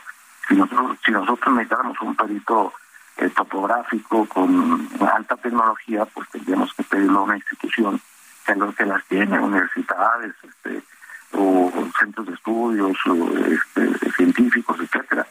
Y así lo haríamos. Nosotros hemos hecho, como le insisto, un eh, peritaje con drones, eh, con aparatos eh, geológicos y con todo esto que tiene que ver con las menciones hacia la superficie, hacia, hacia la, profundidad de la tierra y hacia eh, los el descubrimiento de los veneros o mantos acuíferos. Gerardo, eh, nos decía usted que tienen una persona resguardo, no está detenida hasta este momento, que sería eh, el eh, quien se identifica como el propietario de la mina. Así es, no se encuentra en calidad de detenido, lo tenemos a resguardo, incluso tenemos prácticamente a los cinco mineros que salieron a, a disposición de nosotros. En resguardo, quiero decir, los tenemos sentados en una mesa eh, con planos de la ubicación de los lugares en los que cada uno fue expulsado y con quién entró al, al, interior de la mina y en qué lugar para poder ubicar a los eh, posibles eh, rescates que se hagan en su momento. Tenemos también a capataces, que son los que recibieron a estos trabajadores mineros al ser expulsados por, por, los, por los pozos. Yo quiero agradecerle, señor fiscal Gerardo Márquez Guevara, el haber conversado con nosotros esta mañana. muy buenos días Gracias, muy buenos días. Bueno, y ayer fue ingresado a la mina El Pinabete en Coahuila un dron de la Secretaría de Marina para iniciar la exploración del pozo en el que 10 mineros permanecen atrapados. Alejandro Montenegro, había gran expectativa, se pensaba que con este dron pues se iban a cambiar las cosas y la realidad para los mineros, pero cuéntanos qué fue lo que pasó. ¿Qué tal? Muy buenos días, Lupita Sergio. Les saludo con mucho gusto desde Coahuila. Y bueno, pues eh, como tú lo mencionas, había bastante esperanza de lo que pudiera resultar eh, con este dron. Sin embargo, bueno, pues los resultados fueron diferentes y es que después de que fuera ingresado este dron a las 3 de la tarde más o menos eh, de ayer, bueno, pues ya por la noche autoridades dieron a conocer los resultados de esta inmersión, de este recorrido que realizó el dron y bueno, pues concluyeron que todavía no existen condiciones para entrar a la mina y es que este aparato, bueno, pues después de ingresar por uno de los pozos, por el pozo número cuatro, se encontró con algunos obstáculos como pilotes de madera que se utilizan en este caso para sostener eh, algunas estructuras dentro de la mina. Y después eh, por este por este inconveniente ya que no se pudo meter a fondo en el pozo número 4, se determinó llevarlo a otro, al pozo número 3, y ahí también se topó con algunos elementos sólidos, eh, con algunas láminas que también le impiden el paso, y bueno, pues por lo tanto con esto se determinó que todavía no existen condiciones para entrar a la mina, no hay condiciones de seguridad para los rescatistas, y bueno, pues por lo tanto todavía no va a ser posible hacerlo, aunque señalan que la extracción de agua sigue avanzando y que pues esperan que ya eh, sea pronto cuando se dé este inicio del rescate. Hoy el presidente López Obrador decía que podía ser entre mañana y pasado mañana y bueno pues sigue sigue la expectativa ya está por cumplirse mañana una semana total en que los mineros están eh, atrapados en este pozo y bueno pues habrá que esperar a que inicie ya este proceso por fin. Muy bien, pues estaremos muy atentos entonces. Alejandro, muchas gracias. Buenos días. Muy buenos días. Son las ocho con cuarenta y seis. Gracias, Sergio Sarmiento Lupita Juárez. Como siempre, qué gusto saludarlos todas las mañanas. Y amigos, les platico que por su décimo aniversario, la Fundación PepsiCo México invertirá 10 millones de pesos para apoyar proyectos de seguridad alimentaria por medio de organizaciones de alto impacto de la Red Nacional Monte de Piedad. Esta inversión se suma a los más de 26 millones de pesos destinados en el último año a combatir la inseguridad alimentaria, la cual aumentó 3.5% en México durante la pandemia. Roberto Martínez Martínez, presidente de la Fundación PepsiCo México, dijo que esta inversión reitera su compromiso con impulsar la inclusión social y económica de las comunidades y construir un sistema alimentario sostenible. Regreso con ustedes a seguir escuchando más noticias. Lupita, Sergio, buen día, gracias. Buen día, gracias a ti, Mónica. Bueno, y el presidente Andrés Manuel López Obrador anunció que el gobierno federal prioriza el uso del litio para fortalecer la industria automotriz eh, nacional tras la estatización del mineral en abril pasado. Y José Sosayes, presidente de la Asociación Mexicana de la Industria Automotriz. ¿Qué tal, José? Qué gusto saludarte esta mañana. Muy buenos días. Hola Lupita, muy buenos días. Hola Sergio, buen día. Oye, ¿cómo escuchas, cómo lees esta noticia? No, pues con mucho entusiasmo. Vemos que con acertada del gobierno federal en días hacia dónde va precisamente el cambio de la tecnología automotriz. Quisiéramos ver estas medidas en de las políticas públicas precisamente para la electromovilidad.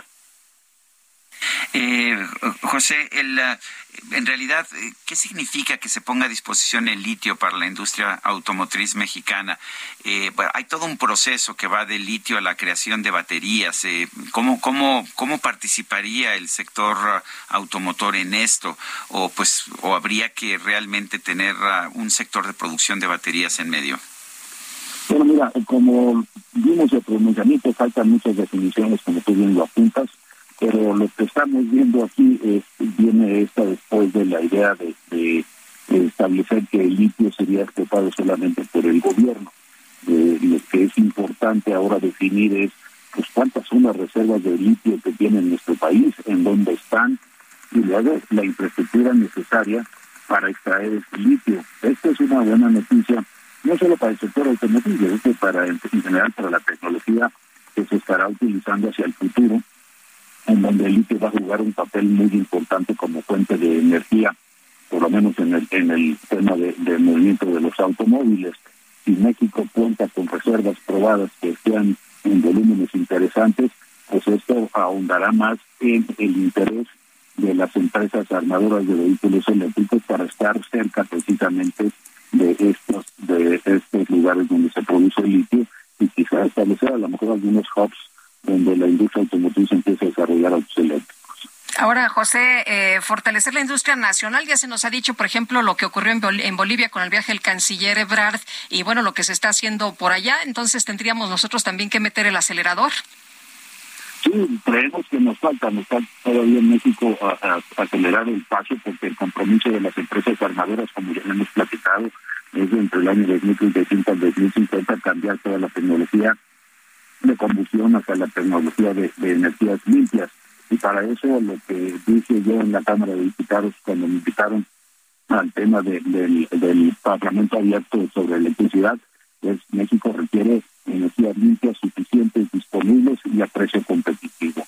Y además toda la infraestructura para llegar a esto. Entonces ahí también creemos que vamos un poco tarde. Hemos propuesto nosotros a la Secretaría de Economía la firma de un una carta de intención entre la Asociación Mexicana de la Industria Automotriz y la Secretaría de Economía para ir conduciendo México hacia esos, a llegar a tiempo a ese cambio de tecnologías.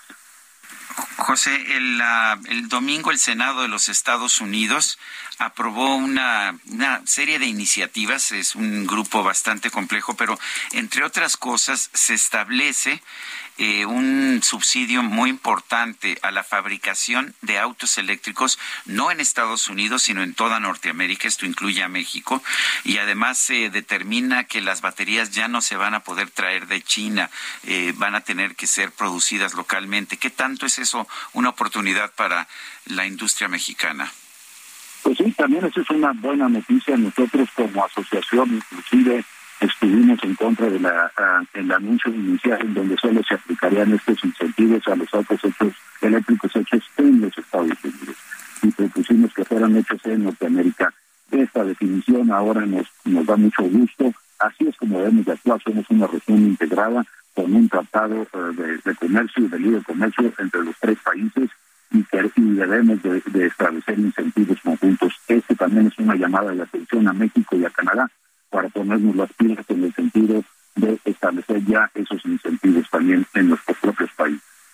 Muy bien, pues José, muchas gracias por conversar con nosotros esta mañana. Muy buenos días. Un gusto siempre estar con ustedes. Muchas gracias por la invitación. Hasta luego, muy buenos días.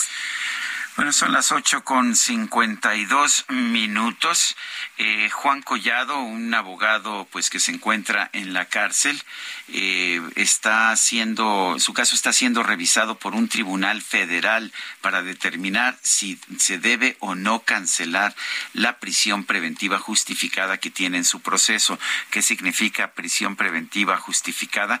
Que no es oficiosa, no la ordena la ley, la determinó el juez que lleva este proceso. Este es un proceso por defraudación fiscal de 36 millones de pesos. El tercer tribunal colegiado penal en la Ciudad de México ordenó reponer el procedimiento y llevar a cabo una nueva audiencia para que el juez de control, Gustavo Aquiles Villaseñor, del Centro de Justicia Penal Federal del Reclusorio Norte, resuelva si modifica o no esa medida cautelar. El colegiado, el tribunal colegiado revocó la negativa dictada en primera instancia por el juez federal Jorge Antonio Medina Gaona, quien estimó que no había elementos para llevar a cabo una nueva audiencia para debatir si era procedente la libertad provisional del imputado. La Fiscalía General de la República presentó un recurso de revisión extraordinaria contra el fallo del colegiado, alegando que nunca se enteró de este litigio promovido por Juan Collado. Sin embargo, el tribunal desechó el recurso por notoriamente improcedente. El juez que lleva el cargo tendrá ahora que revisar si mantiene la prisión preventiva justificada o si otorga la, pues, la libertad provisional como lo determina la legislación mexicana. Bueno, y el narcotraficante Rafael Caro Quintero ya cuenta con abogados privados quienes de ahora en adelante se van a encargar de la estrategia legal para tratar de evitar que su cliente no sea extraditado a los Estados Unidos. Por este motivo, Abigail Ocampo, la jueza primero en distrito en materia de amparo y juicios federales en el Estado de México, revocó el nombramiento del defensor público que se le había asignado al fundador del cártel de Guadalajara. Y Caro Quintero manifestó a la juzgadora su deseo de que su caso esté en manos de abogados privados y no de un representante del Instituto de la Defensoría Pública. Ante tal petición, Ocampo Álvarez revocó la defensa pública federal y aceptó, de hecho, el nombramiento de los defensores particulares. Así que bueno, pues Caro Quintero ya cuenta con abogados privados y lo que busca es que no lo lleven a los Estados Unidos. Son las ocho con cincuenta y cuatro minutos. Nuestro número para que nos mande mensajes de WhatsApp es el cincuenta y cinco veinte diez noventa y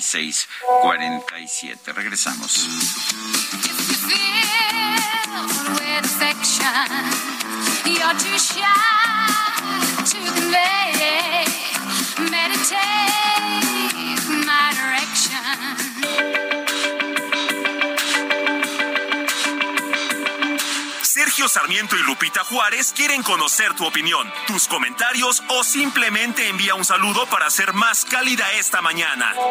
Envía tus mensajes al WhatsApp 55 20 10 96 47.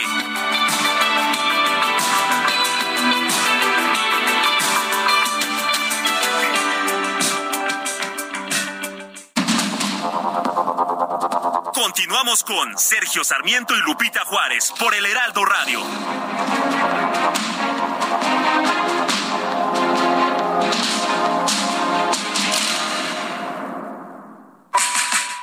Sé parte de la fiesta del mueble y la decoración en Expo Mueble Internacional, la feria líder en América Latina. Recorre sus 60.000 metros cuadrados y encuentra la más alta calidad, variedad, diseño inmobiliario para hogar, jardín, hotel, restaurantes, para todos. La cita es del 17 al 20 de agosto en Expo Guadalajara. Regístrate sin costo en www.expomuebleinternacional.com.mx. Guadalajara, moda en mueble.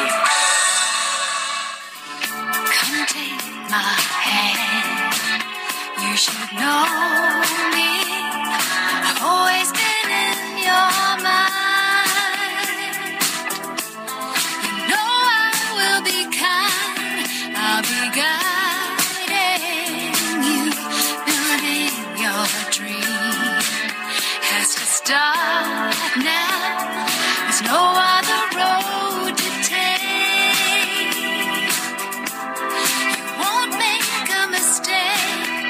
Se llama Magic. Seguimos escuchando música interpretada por Olivia Newton-John quien falleció ayer de 73 años. No se dio a conocer eh, la razón de su muerte. Todo parece indicar que, pues, que fue de una enfermedad de cáncer que tenía desde hacía ya tiempo. Y esto sí suena mágico, ¿eh? Me gusta, me gusta. Oye, ¿sabes que nos dice eh, nuestro, nuestro querido amigo Isaías Robles que también le gustan los musicales? Ah, sí, ya vi que, que- la versión de Steven Spielberg de West Side Story, que esa le fascinó. Solo que yo prefiero, ay sí yo prefiero, sí me gustó, está muy bien hecha, es una película muy distinta del original de Robert Wise y, y este Jerome Robbins, pero a mí yo me sigo, yo sigo prefiriendo quedas con la de- primera? La de 1961 me parece extraordinaria y bueno y me empezaron a mandar todas toda suerte de de musicales, este Rocketman, Cats, los A mí Rocketman me gustó mucho y hubo gente que dijo, no, es Bohemian horrible. Store, Bo- Bohemian, este, Bohemian Rhapsody, eh, en fin, Hair, eh, Ah, esa también me encantó. Con- Bueno. Que por cierto es con John Travolta. Este, sí, bueno, para que veas. Bueno, y tenemos mensajes. Dice Pepe Dosal, buenos días, felicidades por su gran programa. Sabemos de antemano que López usa todos los recursos posibles para distraernos de lo verdaderamente importante y la verdad no creo que le den curso legal al caso de su hermano. Bueno, y dice otra persona, ¿podrían checar su conexión acá en Tijuana en el 1700 de AM? Desde ayer no se escuchan.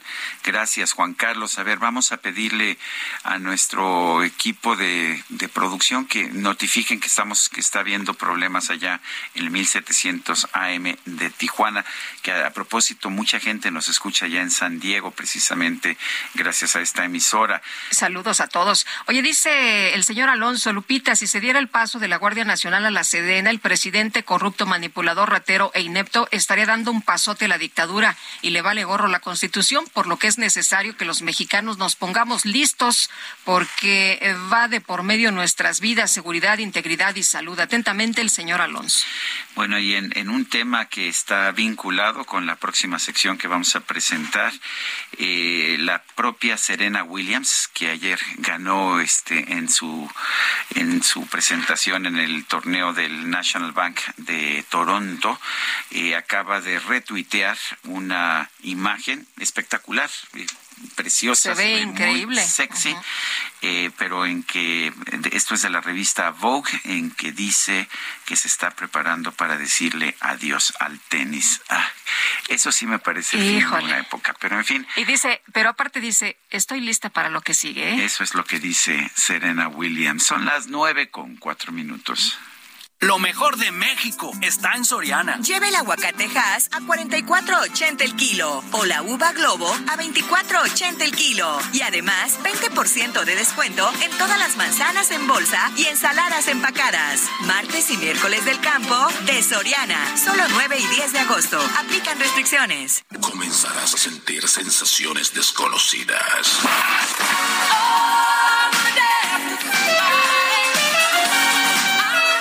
La micro deportiva.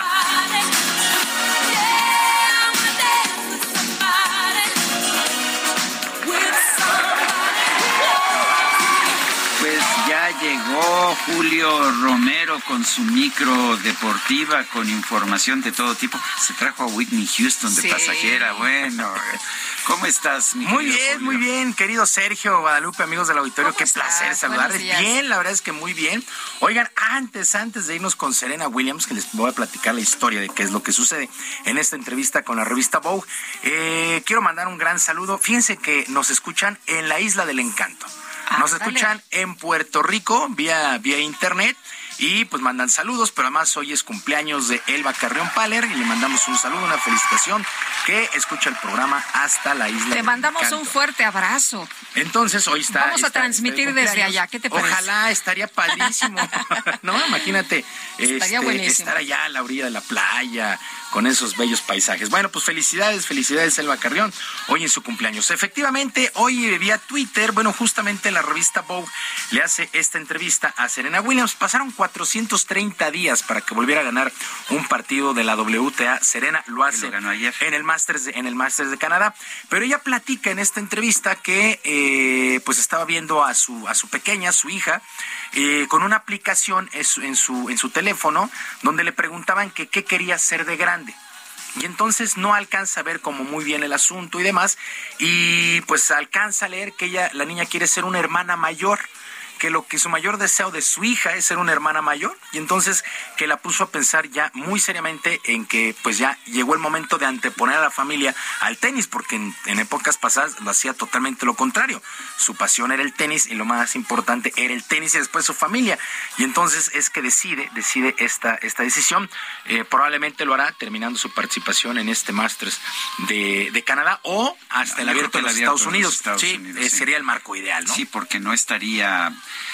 A ver, finalmente el de Canadá, que es un gran torneo, es un, es un torneo de mil puntos para los hombres, no sé bien para las mujeres, pero es de, de gran nivel.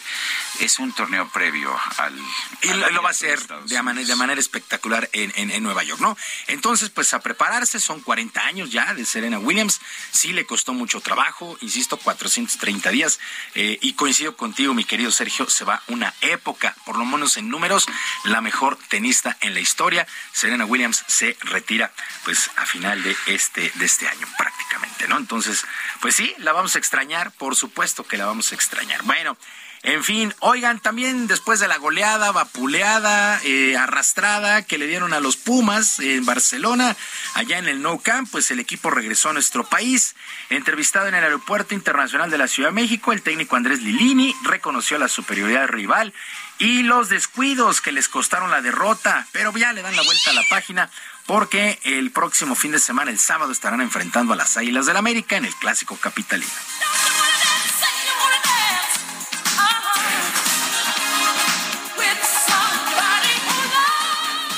Entramos al partido y, una cachetada de este rival son tres goles. A veces acá pasa cerca, te salvás, reaccionás. Acá cuando quisimos, quisimos reaccionar, a los ocho minutos perdíamos 3 a 0 y, y todo es muy, muy difícil. Valoro muchísimo la personalidad de los futbolistas para no desesperarse por donde estábamos, el marco que teníamos.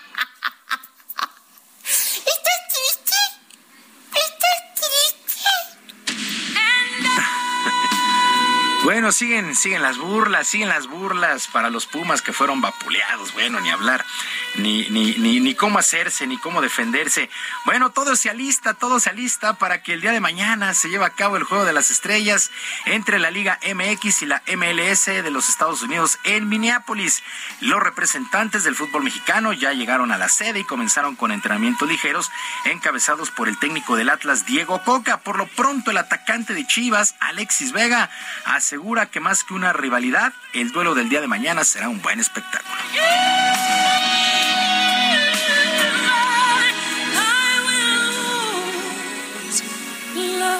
No, por lo que yo veo, mi punto de vista, yo creo que es un partido para disfrutar, eh, un, un partido para dar espectáculo a, a mucha gente y, y bueno, después, eh, si bien lo dicen, hay por haber máximos torneos en los cuales eh, la MLS va a poder enfrentar a la Liga Mexicana y, y bueno, yo creo que ya en un torneo oficial eh, sí lo veo como un parámetro para ver eh, de qué están hechas las dos ligas, pero por lo mientras este partido yo creo que es para disfrutar,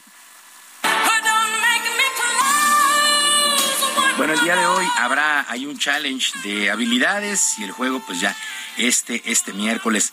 Bueno, en otras cosas, en otras cosas, el día de hoy arrancan los playoffs en el béisbol de la Liga Mexicana con los enfrentamientos de la zona norte. A las siete y media, los sultanes de Monterrey ante los acereros de Monclova y Unión Laguna contra los tecolotes de los dos Laredos. Para las nueve con treinta y cinco, allá en la frontera, los toros de Tijuana contra los rieleros de Aguascalientes.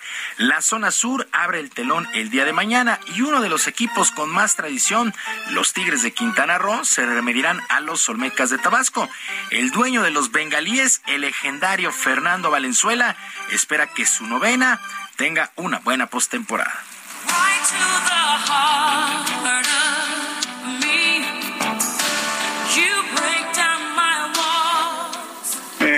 Equipo siempre ha estado muy unido, es lo más importante, ¿no? Para que el equipo salga adelante y es eh, lo que Tigres tiene, ¿no? Entonces, uh, bastante bien para esta postemporada y, y esperemos que, pues, a ganar. Yo creo que ya se terminó la temporada. Muy importante los primeros juegos. Desde el primer juego hay que dar al máximo porque es una serie corta y, bueno, hay que, el que empieza ganando tiene más oportunidades. Bueno, ya que estábamos hablando del abierto de tenis de Canadá, este Masters, bueno, eh, el finlandés Emil Rusolvori venció 6-3 3-6 y 6-3 al suizo Stanilas Babrinka. El estadounidense Mackenzie McDonald quedó eliminado 7-6 y 6-4 a manos del eslovaco Alex Mulcan. En damas, Leila Fernández, la canadiense, en un juegazo, venció 6-4, 6-7 y 6-3 a Storm Sanders, esta jugadora australiana. Qué buen juego el día de ayer. Mientras que Alison Risk, la estadounidense, 6-2, 4-6 y 6-3 sobre la checa Petra Victova prácticamente arrancando este Masters allá en Canadá. Y la estrella de la NBA, Kevin Durant, mantuvo firme su postura y volvió a pedir que lo cambien de equipo para la próxima campaña. Luego de una plática con el dueño de los Nets de Brooklyn, Josh Tsai, el dos veces campeón de la liga, considera que no han hecho lo suficiente para pelear por el título y quiere salir o que de plano cambien al actual coach Steve Nash y al gerente general Sean Marks esto con los Nets de Brooklyn. Sí, Brooklyn ha tenido buenos equipos, pero ha quedado lejos del título en la NBA. Y pues ya su estrella Kevin Durant puso el grito en el cielo. Ahora resulta que los patos le tiran a las escopetas. Pero bueno, así son de repente los jugadores de la NBA. Sergio Guadalupe, amigos del auditorio, la información deportiva este martes, que es un extraordinario día para todos. Muchas gracias, mi queridísimo Julio Romero. Buenos días. Buenos días. Y nosotros vamos a un resumen. Vamos a un resumen de la información más importante. Esto lo hago para divertirme, para divertirme, para divertirme. Esto lo hago para divertirme. En Soriana encuentras la mayor calidad. Aprovecha que el pollo entero fresco está a solo 38.90 el kilo o la carne molida de res especial 80-20 a solo 87.90 el kilo. Sí, a solo 87.90 el kilo. Soriana, la de todos los mexicanos. Agosto 10, aplican restricciones. Desde Palacio Nacional, el subsecretario de Prevención y Promoción de la Salud, Hugo López Gatel, aseguró que la quinta ola de la pandemia de COVID-19 en México ya lleva cuatro semanas de reducción. La noticia sigue siendo positiva, ya llevamos cuatro semanas, un mes completo de reducción, llegamos al punto ACME, al punto máximo de transmisión de esta quinta ola en la semana 27, en este momento estamos en la semana 32, la semana 27 fue al inicio de julio, del 3 al 9 de julio. Y lo que podemos ver en nuestra gráfica, en nuestra curva epidémica de agregación semanal, es este descenso que se ve en el extremo derecho de la gráfica, donde cada vez hay menos casos en cada una de las semanas. Y la Coordinadora Nacional de Protección Civil, Laura Velázquez, explicó que aún no hay condiciones para realizar el rescate de los 10 mineros que quedaron atrapados ahí en el Pinabete, en el municipio de Sabinas, Coahuila. No existen condiciones para el ingreso de cuerpos de búsqueda y rescate eh, el día de ayer. Eh, se observó gran cantidad de elementos sólidos y turbulencia. El equipo permitirá más adelante eh, videograbar las condiciones de galerías y pozos una vez que eh, se hayan reducido los tirantes de la mina. Es decir, señor presidente, el día de hoy vamos a continuar con el bombeo desde cada uno de los pozos. Luego de que se reportó el robo de un helicóptero en el Aeropuerto Internacional de la Ciudad de México, la terminal aérea aclaró que la seguridad de los hangares para este tipo de aeronaves depende de las personas morales de las empresas que alquilan las instalaciones. Y las autoridades capitalinas instalaron una cerca alrededor del agüehuete de la Glorieta en Paseo de la Reforma para evitar que el ingreso de personas provoque daños en el árbol. En, la ramita, eso es lo único que te puedo En la ramita se quita que está ahí, ¿verdad? Oye, a ver si no nos salen con que después fueron las personas las que afectaron. sí. El gobierno de Taiwán confirmó que este martes comenzó un simulacro de defensa con artillería real ante las maniobras militares realizadas por China en la región. El gobierno de Corea del Sur declaró un estado de emergencia en el sur del país debido a que las lluvias torrenciales en la ciudad de Seúl han dejado ocho personas muertas y seis desaparecidos.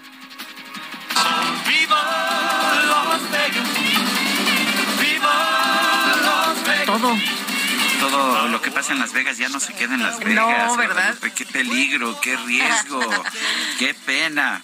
Una ex bailarina exótica de Las Vegas llamada Carrie Reichert anunció que este 11 de agosto va a subastar unos calzoncillos que supuestamente le entregó el príncipe Enrique del Reino Unido durante una fiesta en el Larry Flynt's Hostler Club en 2012.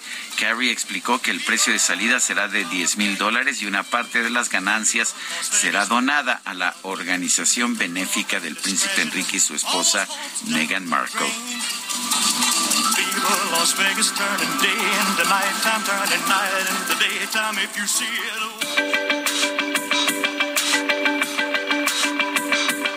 Para Lupita Juárez, tu opinión es importante. Síguela en arroba Lupita Juárez H.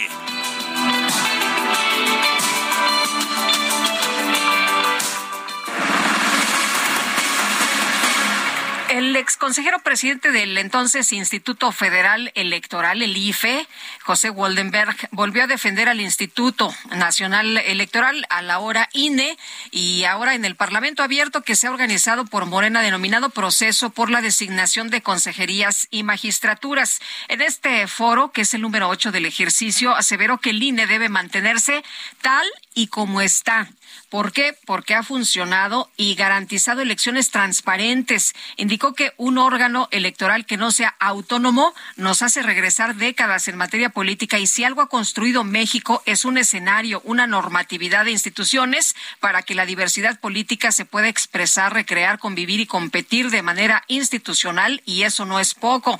Además afirmó que el país requiere un órgano electoral independiente, autónomo que garantice imparcialidad a partidos, candidatos y a ciudadanos. Dijo que a lo largo de los años México construyó autoridades imparciales, transparentes y que tenemos elecciones legítimas donde el voto decide quién gobierna y cómo se compone el cuerpo legislativo y eso no sucedía hace 30 o 35 años. El expresidente del INE consideró que la propuesta del Ejecutivo es la peor de los últimos 30 o 40 años porque él propondrá a 20 consejeros, 10 la Cámara de Diputados, 10 el Senado y 20 la Suprema Corte de Justicia y de ahí se elegirán siete consejeros en el extremo de que ganen los siete del presidente, pues qué autonomía habrá es lo que se pregunta él. Y además uno de los eh, más reconocidos de, los eh, eh, presidentes del Instituto Electoral. Así que, bueno, pues ahí está lo que pone en la mesa. Importante, interesante lo que dice José Goldenberg.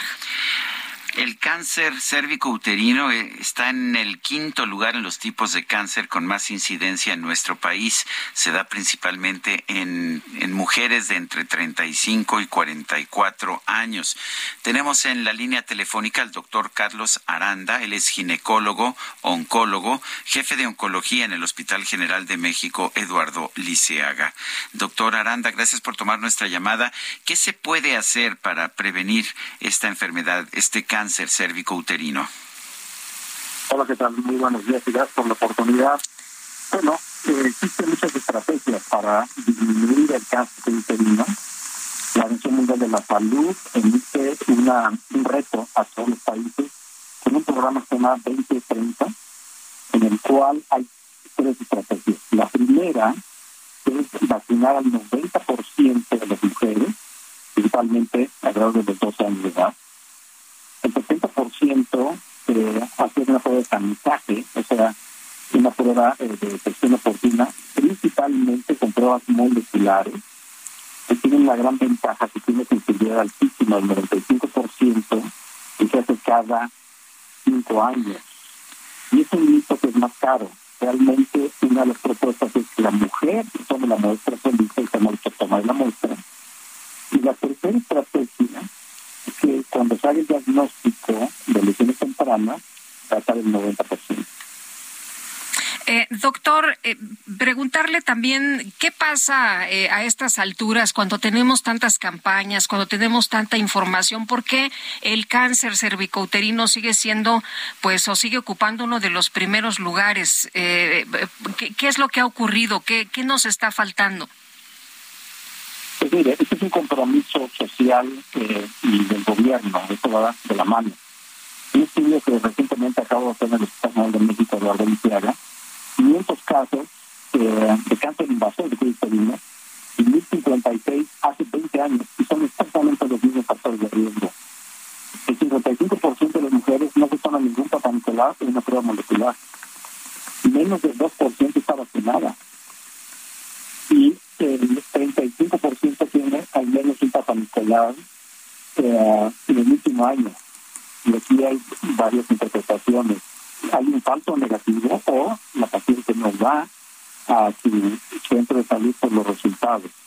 El problema que encontramos en estos 500 casos es que nada más el 14.4% de las mujeres que se toman una citología, que acude al médico, completa el círculo y el ciclo, eh, sobre todo en la atención médica. Es un grave problema porque hay una desconexión entre los resultados hasta que la mujer se atienda. Bueno, yo quiero agradecerle, doctor Carlos Aranda, ginecólogo oncólogo y jefe de oncología en el Hospital General de México, Eduardo Lisiaga, el haber conversado con nosotros esta mañana. Hasta luego, muy buenos días. Oye, nuestro compañero Mario Maldonado acaba de escribir en su cuenta de, Twitter que el presidente mencionó en la mañanera, el presidente Andrés Manuel López Obrador, que Álvarez Buya al parecer no irá a la CEP como lo expuso el día de ayer. La necesitamos en el CONACIT, dijo. Y nuestro compañero dice que, pues, eh, el día de ayer él dio a conocer esta información, ofrece una disculpa por la información que publicó en su cuenta de Twitter y él nos contaba muy temprano en la mañana que provenía de fuentes de ambas instituciones. Efectivamente. Y bueno, pues no se hizo no se hizo precisamente eh, esta, no fructificó esta información. Sí, pero lo eh, que sí sabemos es que una mujer ocupará este cargo como lo dijo, el, presidente. Son las nueve con veintitrés. El amor inspira nuestras acciones por México. Reforestando la tierra, reciclando cuidando el agua, impulsando a las mujeres y generando bienestar en las comunidades. Juntos somos Coca-Cola y contigo el amor multiplica.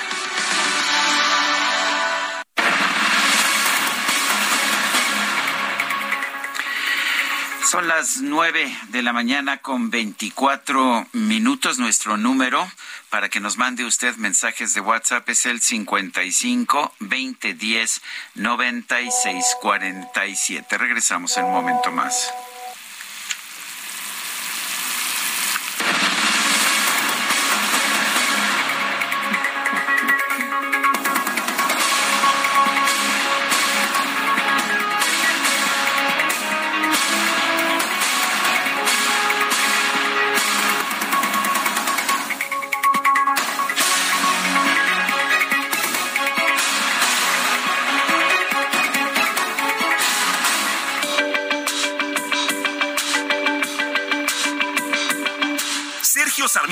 Lupita Juárez quieren conocer tu opinión, tus comentarios o simplemente envía un saludo para hacer más cálida esta mañana.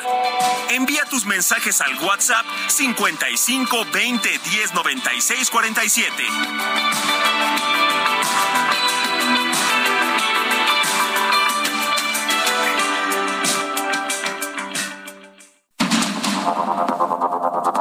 Continuamos con Sergio Sarmiento y Lupita Juárez por el Heraldo Radio.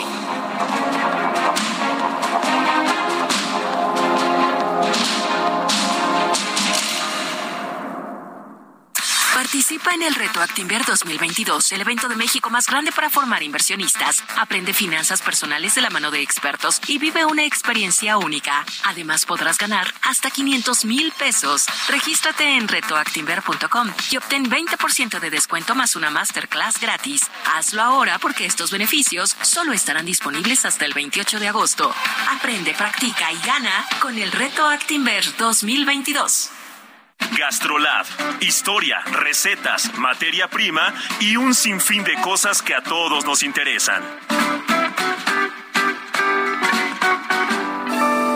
Amigos del Heraldo Radio, soy el chef Israel Arechiga de Gastrolab y el día de hoy les traigo un producto muy nutritivo, muy fácil de cocinar y con una receta muy tradicional como una salsa bechamel y estoy hablando de una lasaña de coliflor con un poquito de queso rallado y esta salsa cremosa que hace que todo sea más delicioso. ¿Qué es lo que vamos a requerir? Una pieza de coliflor grande, un poquito de agua y sal para cocerla, media tacita de queso rallado para gratinar, que bien puede ser un comté puede ser un gruyère o incluso puede ser un tipo manchego, algún tipo Monterrey. Y después para la bechamel, ingredientes base, leche, harina, mantequilla, misma cantidad de harina y mantequilla, por ejemplo, 30 gramos de cada una para medio litro de leche suficiente, un poquito de nuez moscada al gusto, sal y pimienta que puede ser negra o blanca. Y para terminarla, un poquito de aceite de oliva y ajo picado y con eso tenemos los ingredientes que viendo la receta en gastrolabweb.com no hay pierde para que nos quede espectacular y sobre todo paso a paso.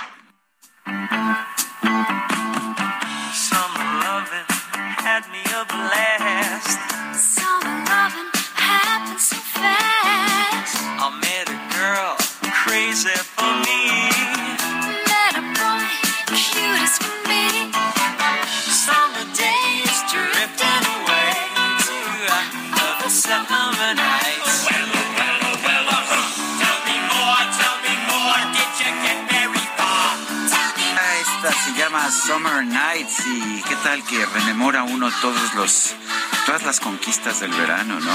ah, sí, a ver, cuéntanos. No, bueno, aquí se las, se las están contando John Travolta y Olivia Newton-John, pero a sus respectivos amigos y resulta que... Muy mal, ¿eh? Muy mal.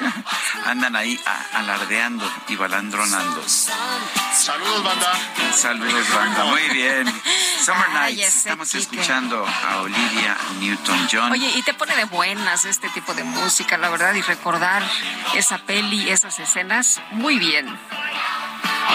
Bueno, vámonos a los mensajes. Ricardo Hernández de la Ciudad de México nos dice, la película de King Richard está la escena en donde Serena Williams se queda viendo la cancha en el estadio, añorando ella estar ahí también como su hermana Venus. Y ahí Richard le dice, tú tienes la fuerza para estar aquí ahorita y serás la mejor de la historia. You are the next. Saludos, Ricardo Hernández.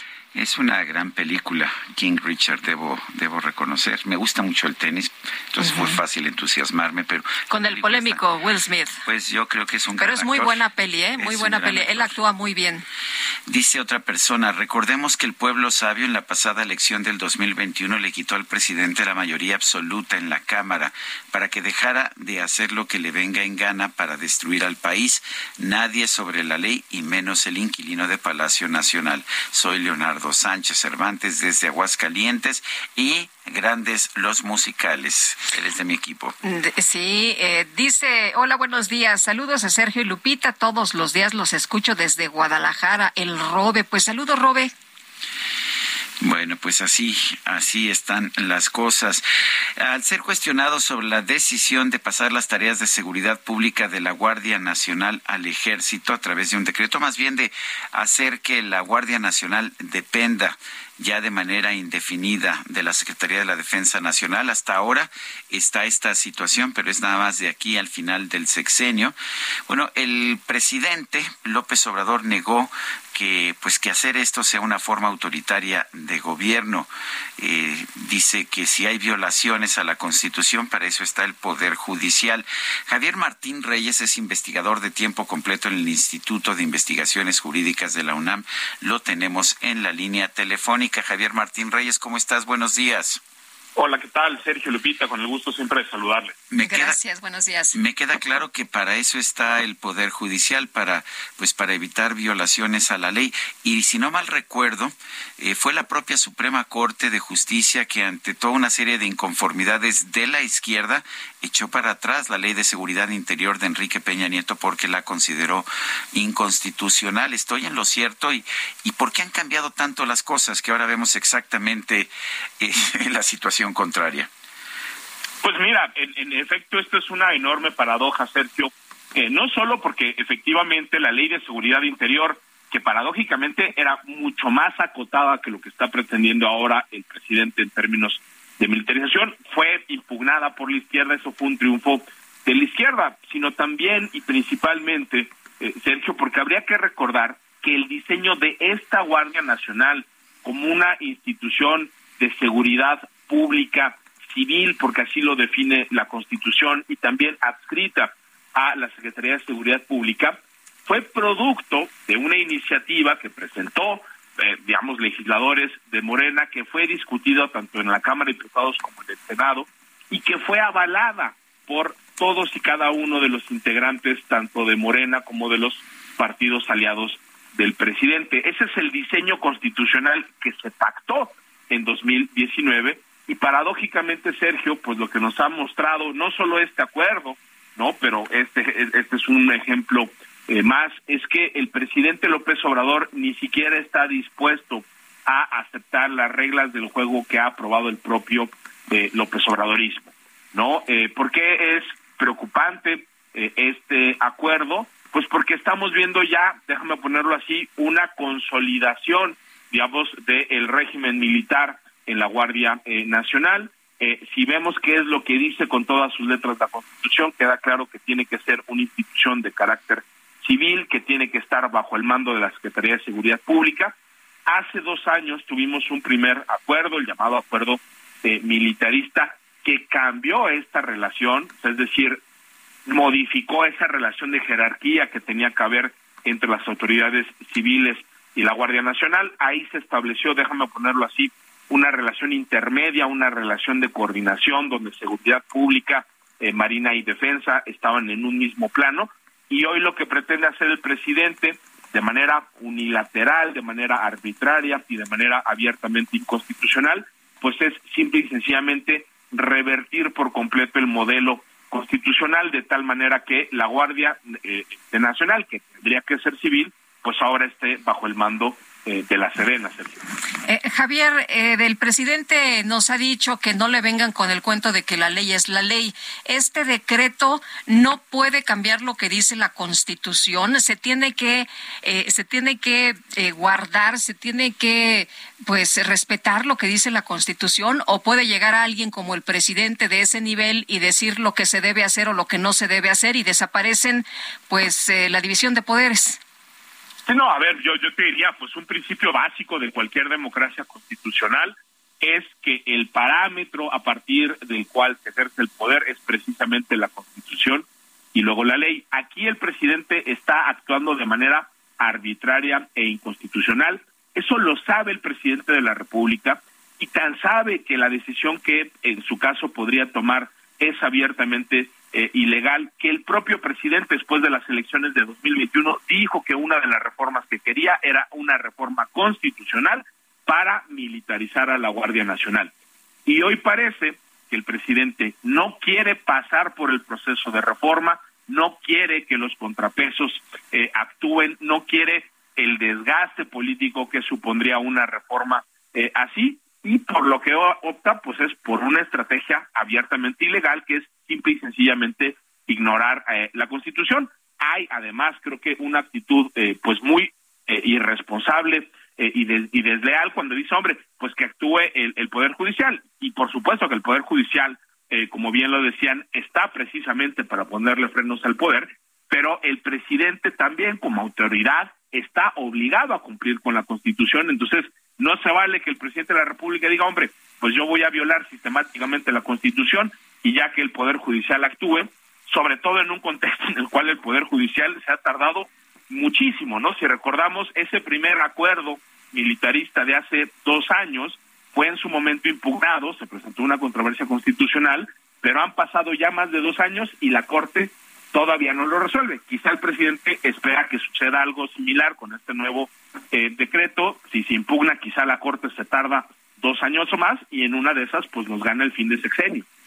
El, presidente dijo ayer que, que, la Policía Federal solo llegó a tener 40 mil elementos desde Cedillo hasta Peña Nieto, pero que hoy la Guardia Nacional cuenta con 125 mil efectivos y 260 cuarteles. Eh, ¿Realmente el tener tantos efectivos ha ayudado a cumplir su función? Mira, yo, yo creo que hay, ahí hay una falacia, digamos, en esa argumentación del presidente. No por tener más efectivos vamos a tener necesariamente eh, una mejor eh, seguridad pública. Y también creo que hay una segunda eh, dimensión de esa declaración, que creo que es un poco tramposa, Sergio, porque a final de cuentas el presidente se ha negado a cumplir con el mandato constitucional que tenía de construir una Guardia Nacional de carácter civil.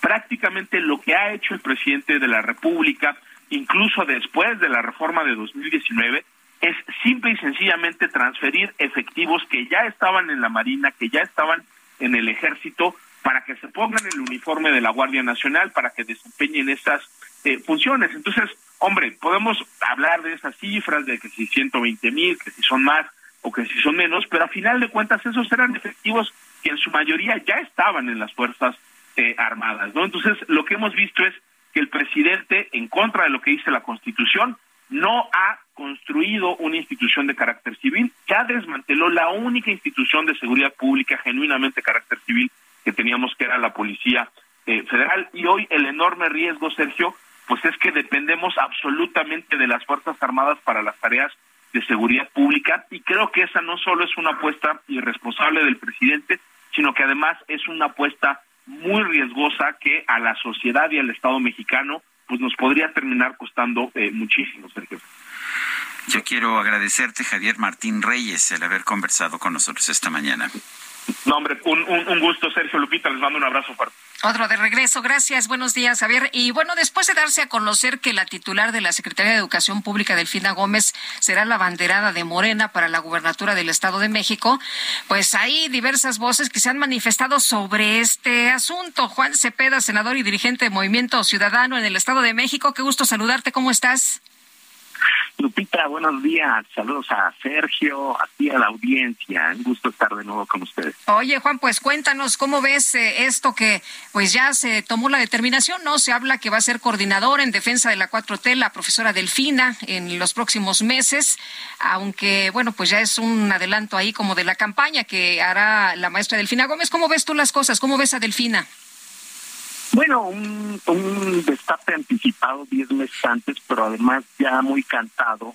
Pero no solamente es a partir de este cargo que le que le acomodan para que se pueda pasar nuevamente por el Estado de México, sino es cinco años ya de manera permanente haciendo campaña desde el Senado, desde la CEP, desde ser superdelegada y ahora con esta figura entra. Pues yo le pediría a Morena y a Delfina que estén muy atentos y cuidadosos de no quebrantar la ley electoral, porque los vamos a estar vigilando, los vamos a estar supervisando y cuidado, porque pueden incluso, si de manera reiterada siguen violando la ley y cometiendo delitos electorales, los pueden incluso inhabilitar, porque hoy ya no es la delfina de hace cinco años que llegó con una figura de honestidad, de humildad, de resultados, hoy ya llega imputada por un delito electoral que si bien es cierto, todavía no se sanciona,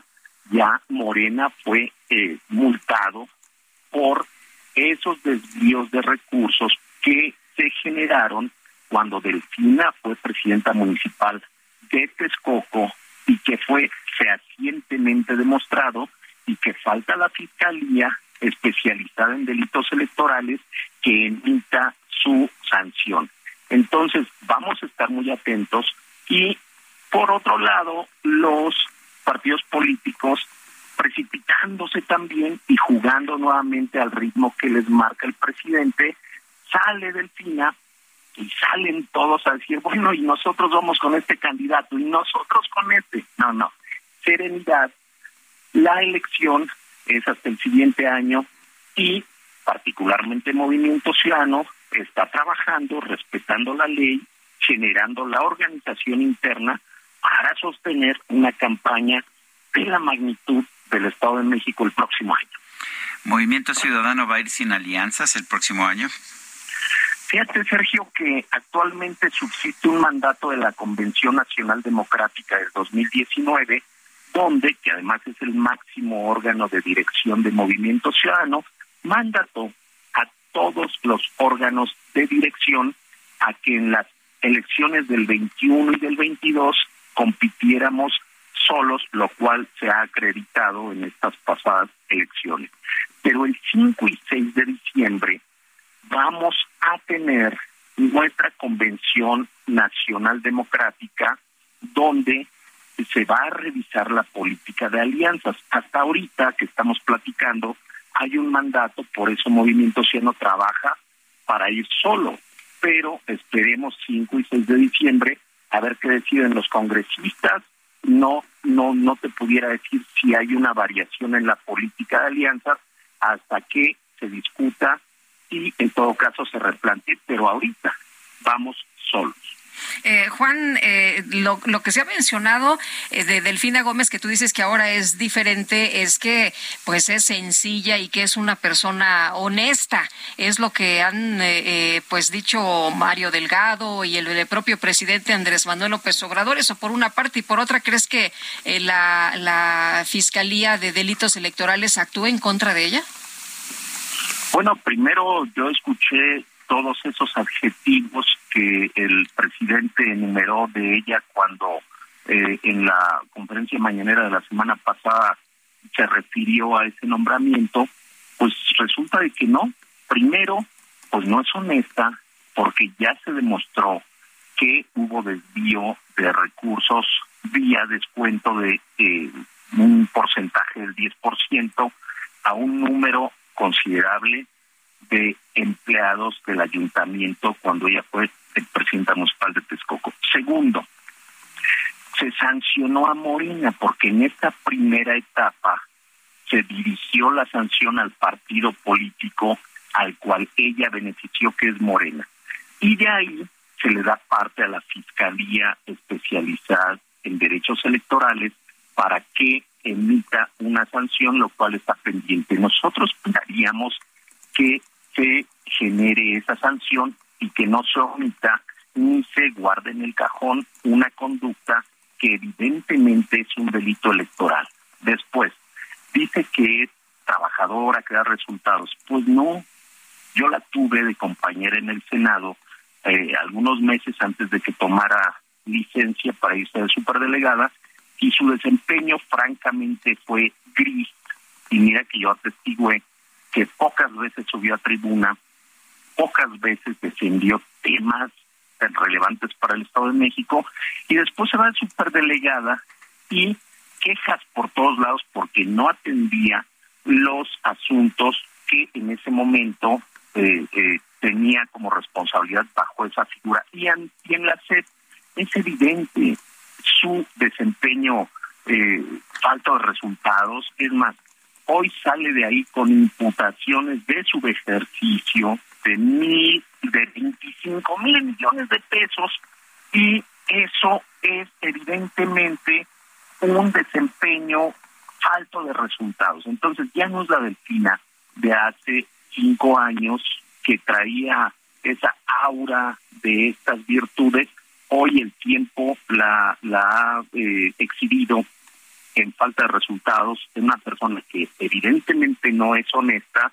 pero además en un proyecto que ya le falló al país, que a cinco años, porque el próximo año, cuando sea la elección, ya van a tener cinco años en el poder, van a estar carentes de resultados, ya no es ese, esa Morena, ya no es esa Andrés Manuel, ya no es esa Delfina, que en el 17 todavía tenían el enigma de ver cómo gobernaban, de ver los resultados, hoy el tiempo se ha encargado de demostrar que son un fraude, que no dan resultados, que le mienten de manera eh, consuetudinaria al país y eso evidentemente los ciudadanos se los va a cobrar en las urnas. Muy bien, pues Juan, muchas gracias como siempre, que tengas buen día. Fuerte abrazo, adiós, gracias. Hasta luego. Son las nueve de la mañana con cincuenta minutos. Vamos a un resumen de la información más importante que se ha generado esta mañana.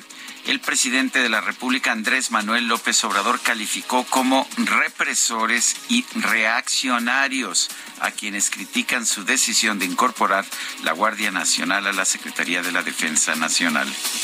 Como sé que los conservadores están en huelga, no legislan, ojalá y no cobraran, no están trabajando y todo lo rechazan.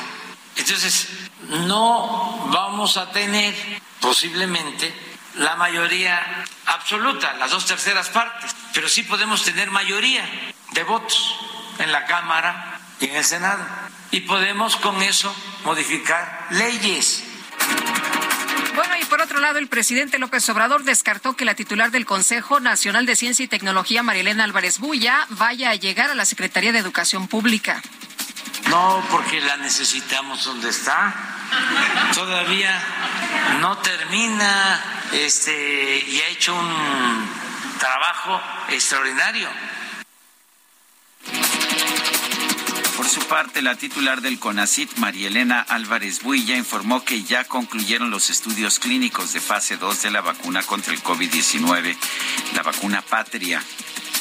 Y hemos ya concluido con éxito la fase 2 que demuestra que Patria puede usarse como refuerzo y que reafirma lo que encontramos en la primera fase que es segura cuando se pone como refuerzo habiéndose usado cualquiera de las vacunas que se han puesto en nuestro país.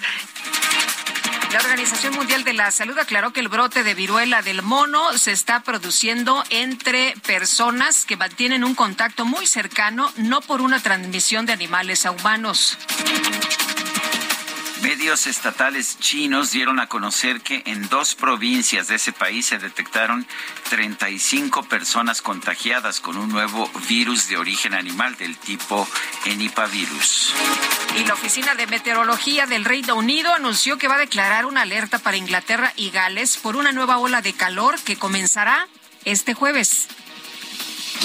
Yo como actor fui pésimo, máximo, dijiste bien. ¿Qué tenemos, Ramírez? ¿Qué tenemos?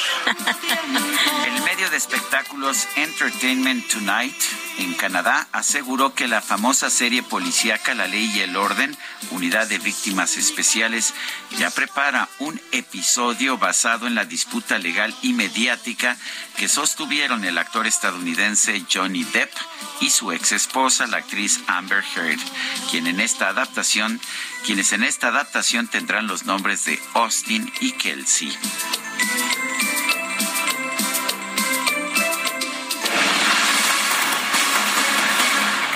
¿Qué se me hace que les va a ir muy bien de público? Yo creo que sí, pero ya que los dejen tranquilos, ¿no? Pues también ya, pienso ya, yo, sí. por favor. Bueno, se nos acabó el tiempo, Pues Guadalupe. vámonos entonces, que la pasen todos muy bien, disfruten este día. Aquí nos escuchamos mañana, Sergio, a las 7 en punto. ¿Qué tal? Pues hasta, hasta las 7 en punto de mañana en la mañana. Gracias de todo corazón. Lo dejamos con música de Olivia Newt- Newton-John, Hopelessly Devoted to You. Nos vemos, nos escuchamos mañana.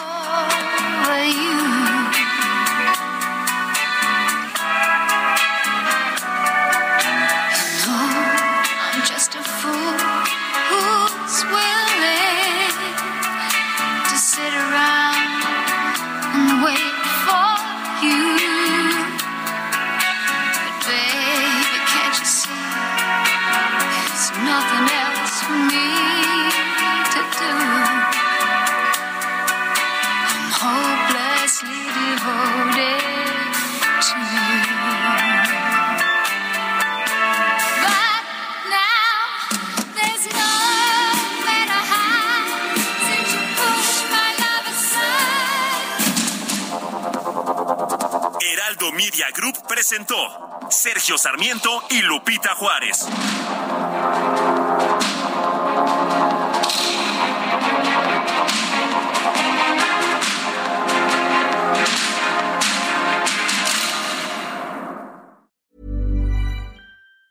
Ever catch yourself eating the same flavorless dinner three days in a row?